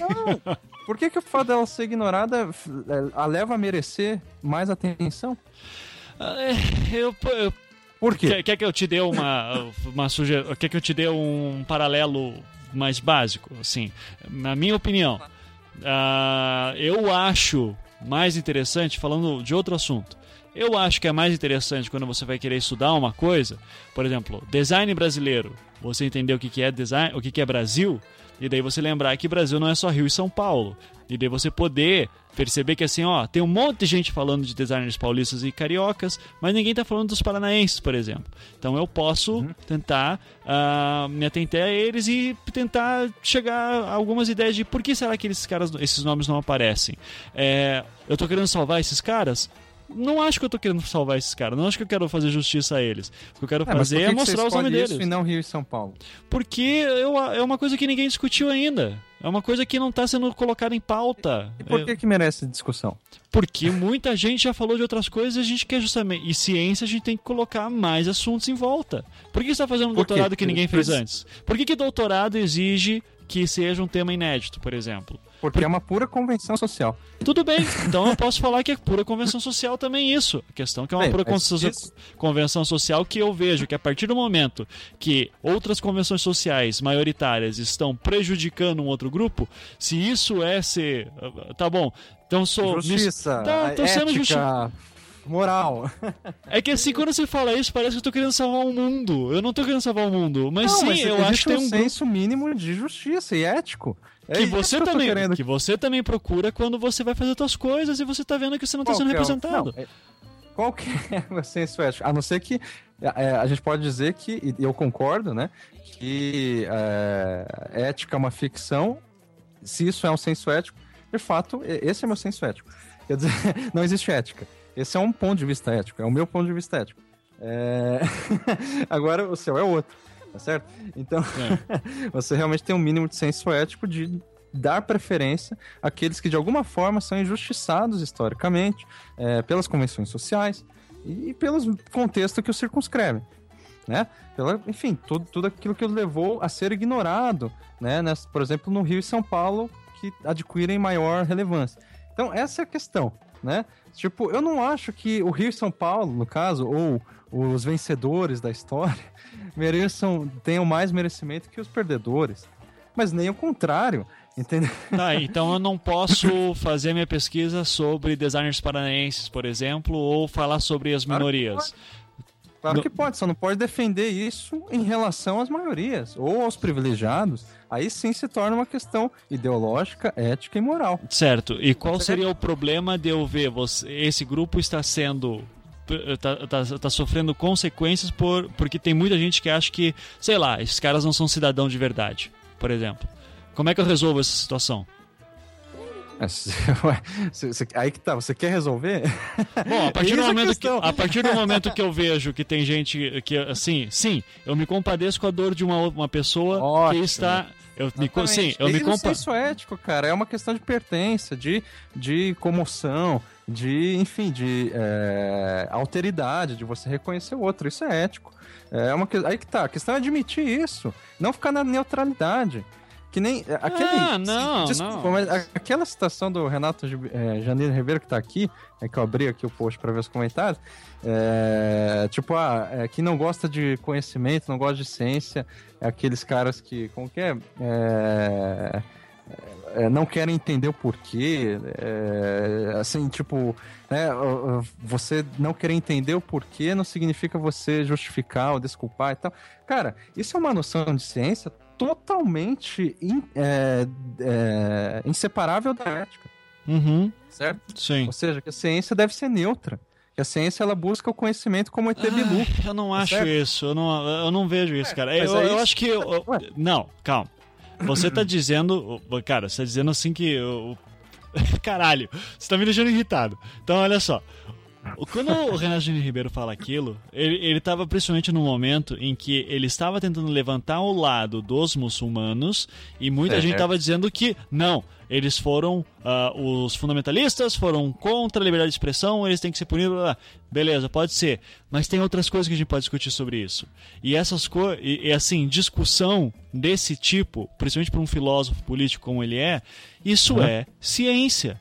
Então, quem, quando ele fala quem não gosta de discutir, não gosta de ciência, enfim, ele tá querendo colocar assim, olha, não é simplesmente você dizer, levantar a bandeira disso e Charlie e acabou a história. A gente tem que saber discutir outras coisas que estão além disso. E tem Então, coisas além disso. Esse argumento, por que, que a ciência é isso? Ah, não Entende? sei, Becari. Eu sei que você passou agora como professor num lugar que vai te exigir essa postura também. Sem dúvida, isso é convenção, é um jogo, né? Daí eu jogo conforme as regras. Agora, isso não, não tem diretamente nada a ver com a minha opinião, né? Agora, a questão é a seguinte, a, a- a ciência, essa questão de defender que a, a ciência, ela precisa é, levantar discussão, ela precisa levantar conhecimento novo, ainda que pela dúvida, né? Ela, ela é, é, o combustível da ciência é a dúvida, como o Popper fala e tudo mais.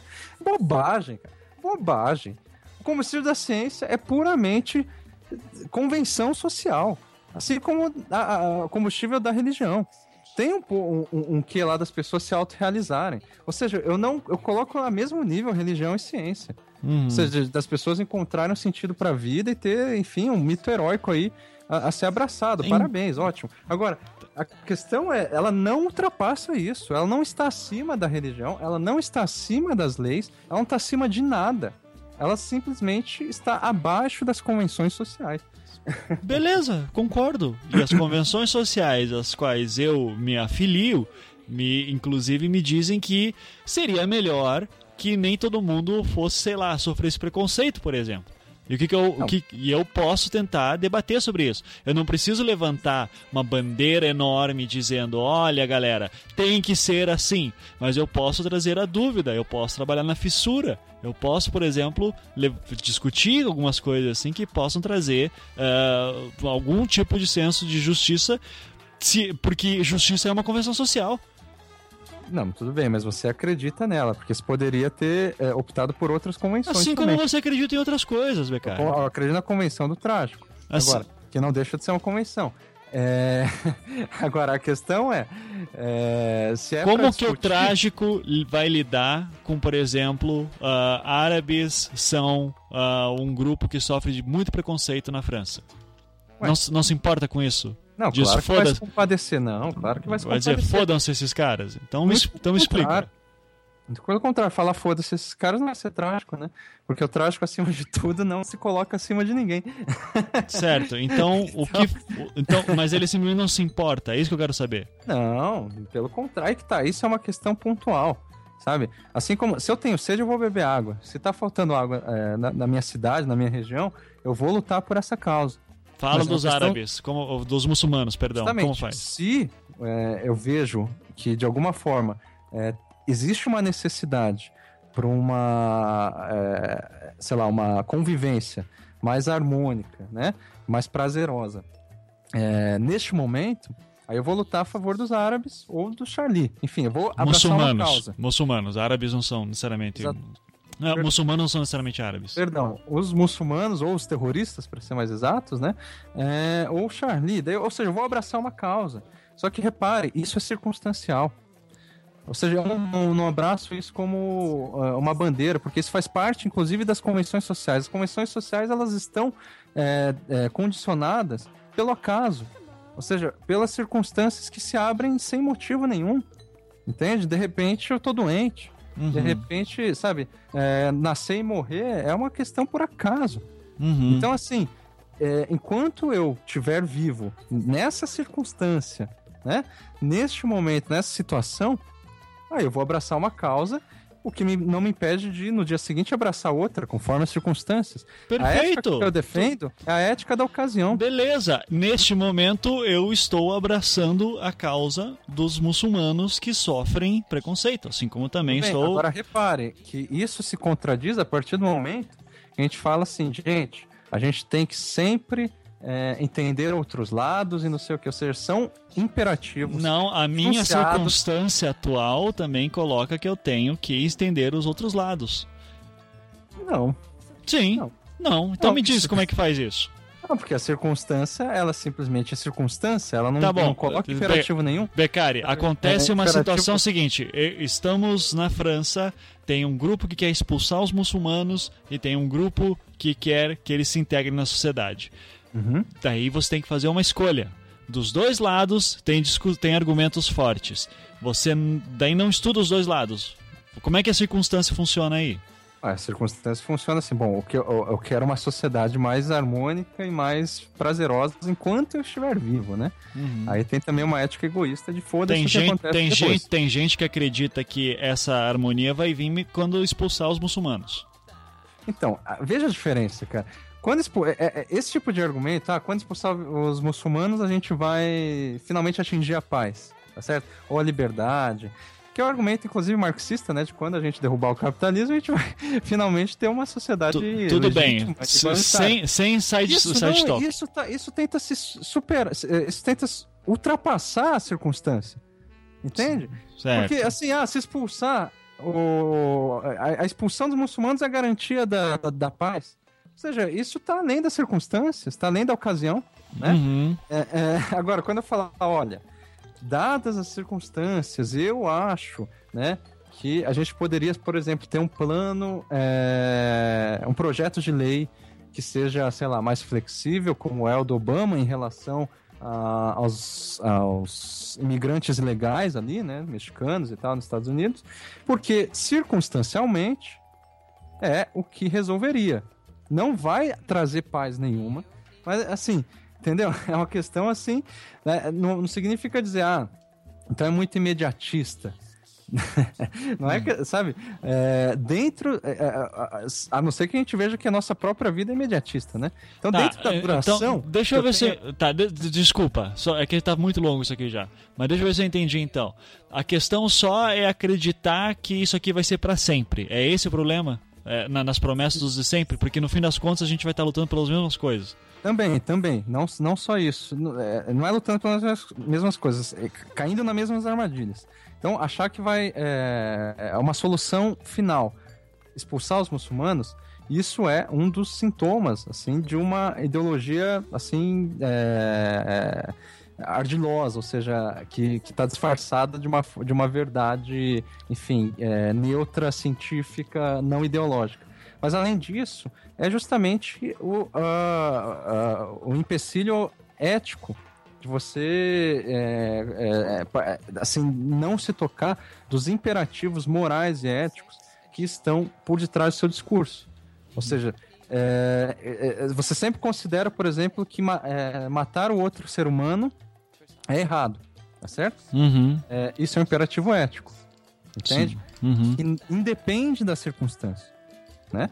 Então, isso que é o, o que corre o risco da gente se contradizer numa discussão como essa, que é basicamente uma contradição científica, que tudo bem, se justifica pelas convenções sociais que sempre mudam. Né? Agora, acre- o problema é acreditar na enunciação, né, no discurso enunciado, de que existe, por exemplo, a dúvida é a grande motor da ciência, o grande combustível da ciência, independente da, da época, independente da circunstância, independente da ocasião.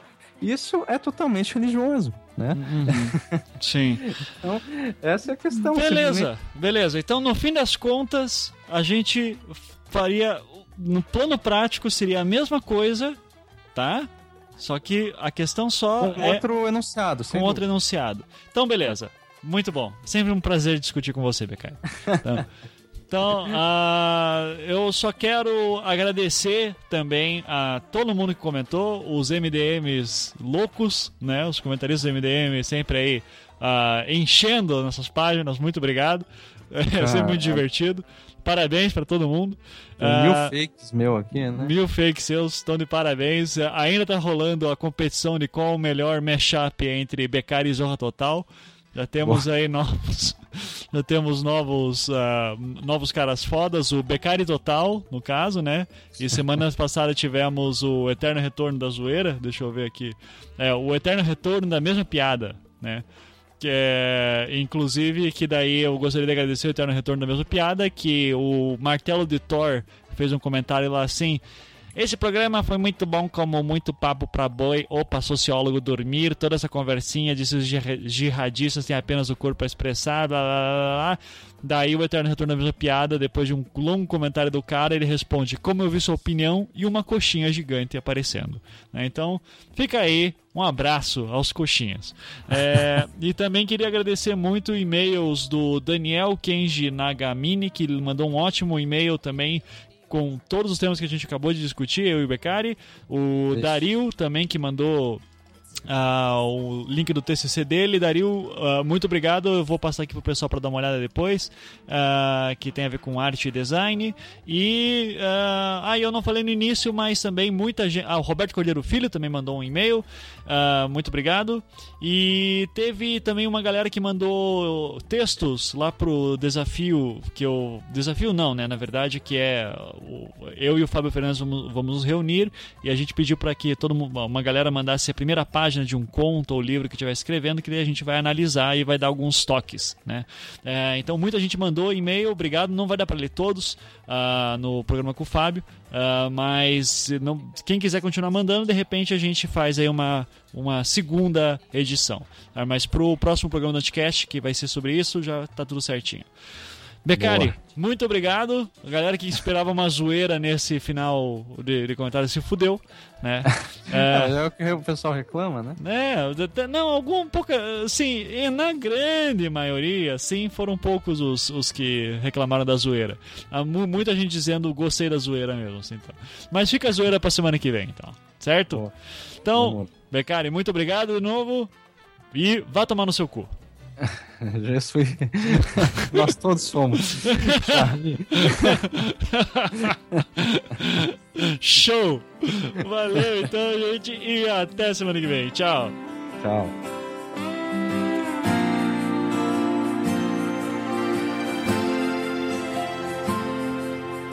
Waking up your fantasy starts by simply saying, Universe. flowers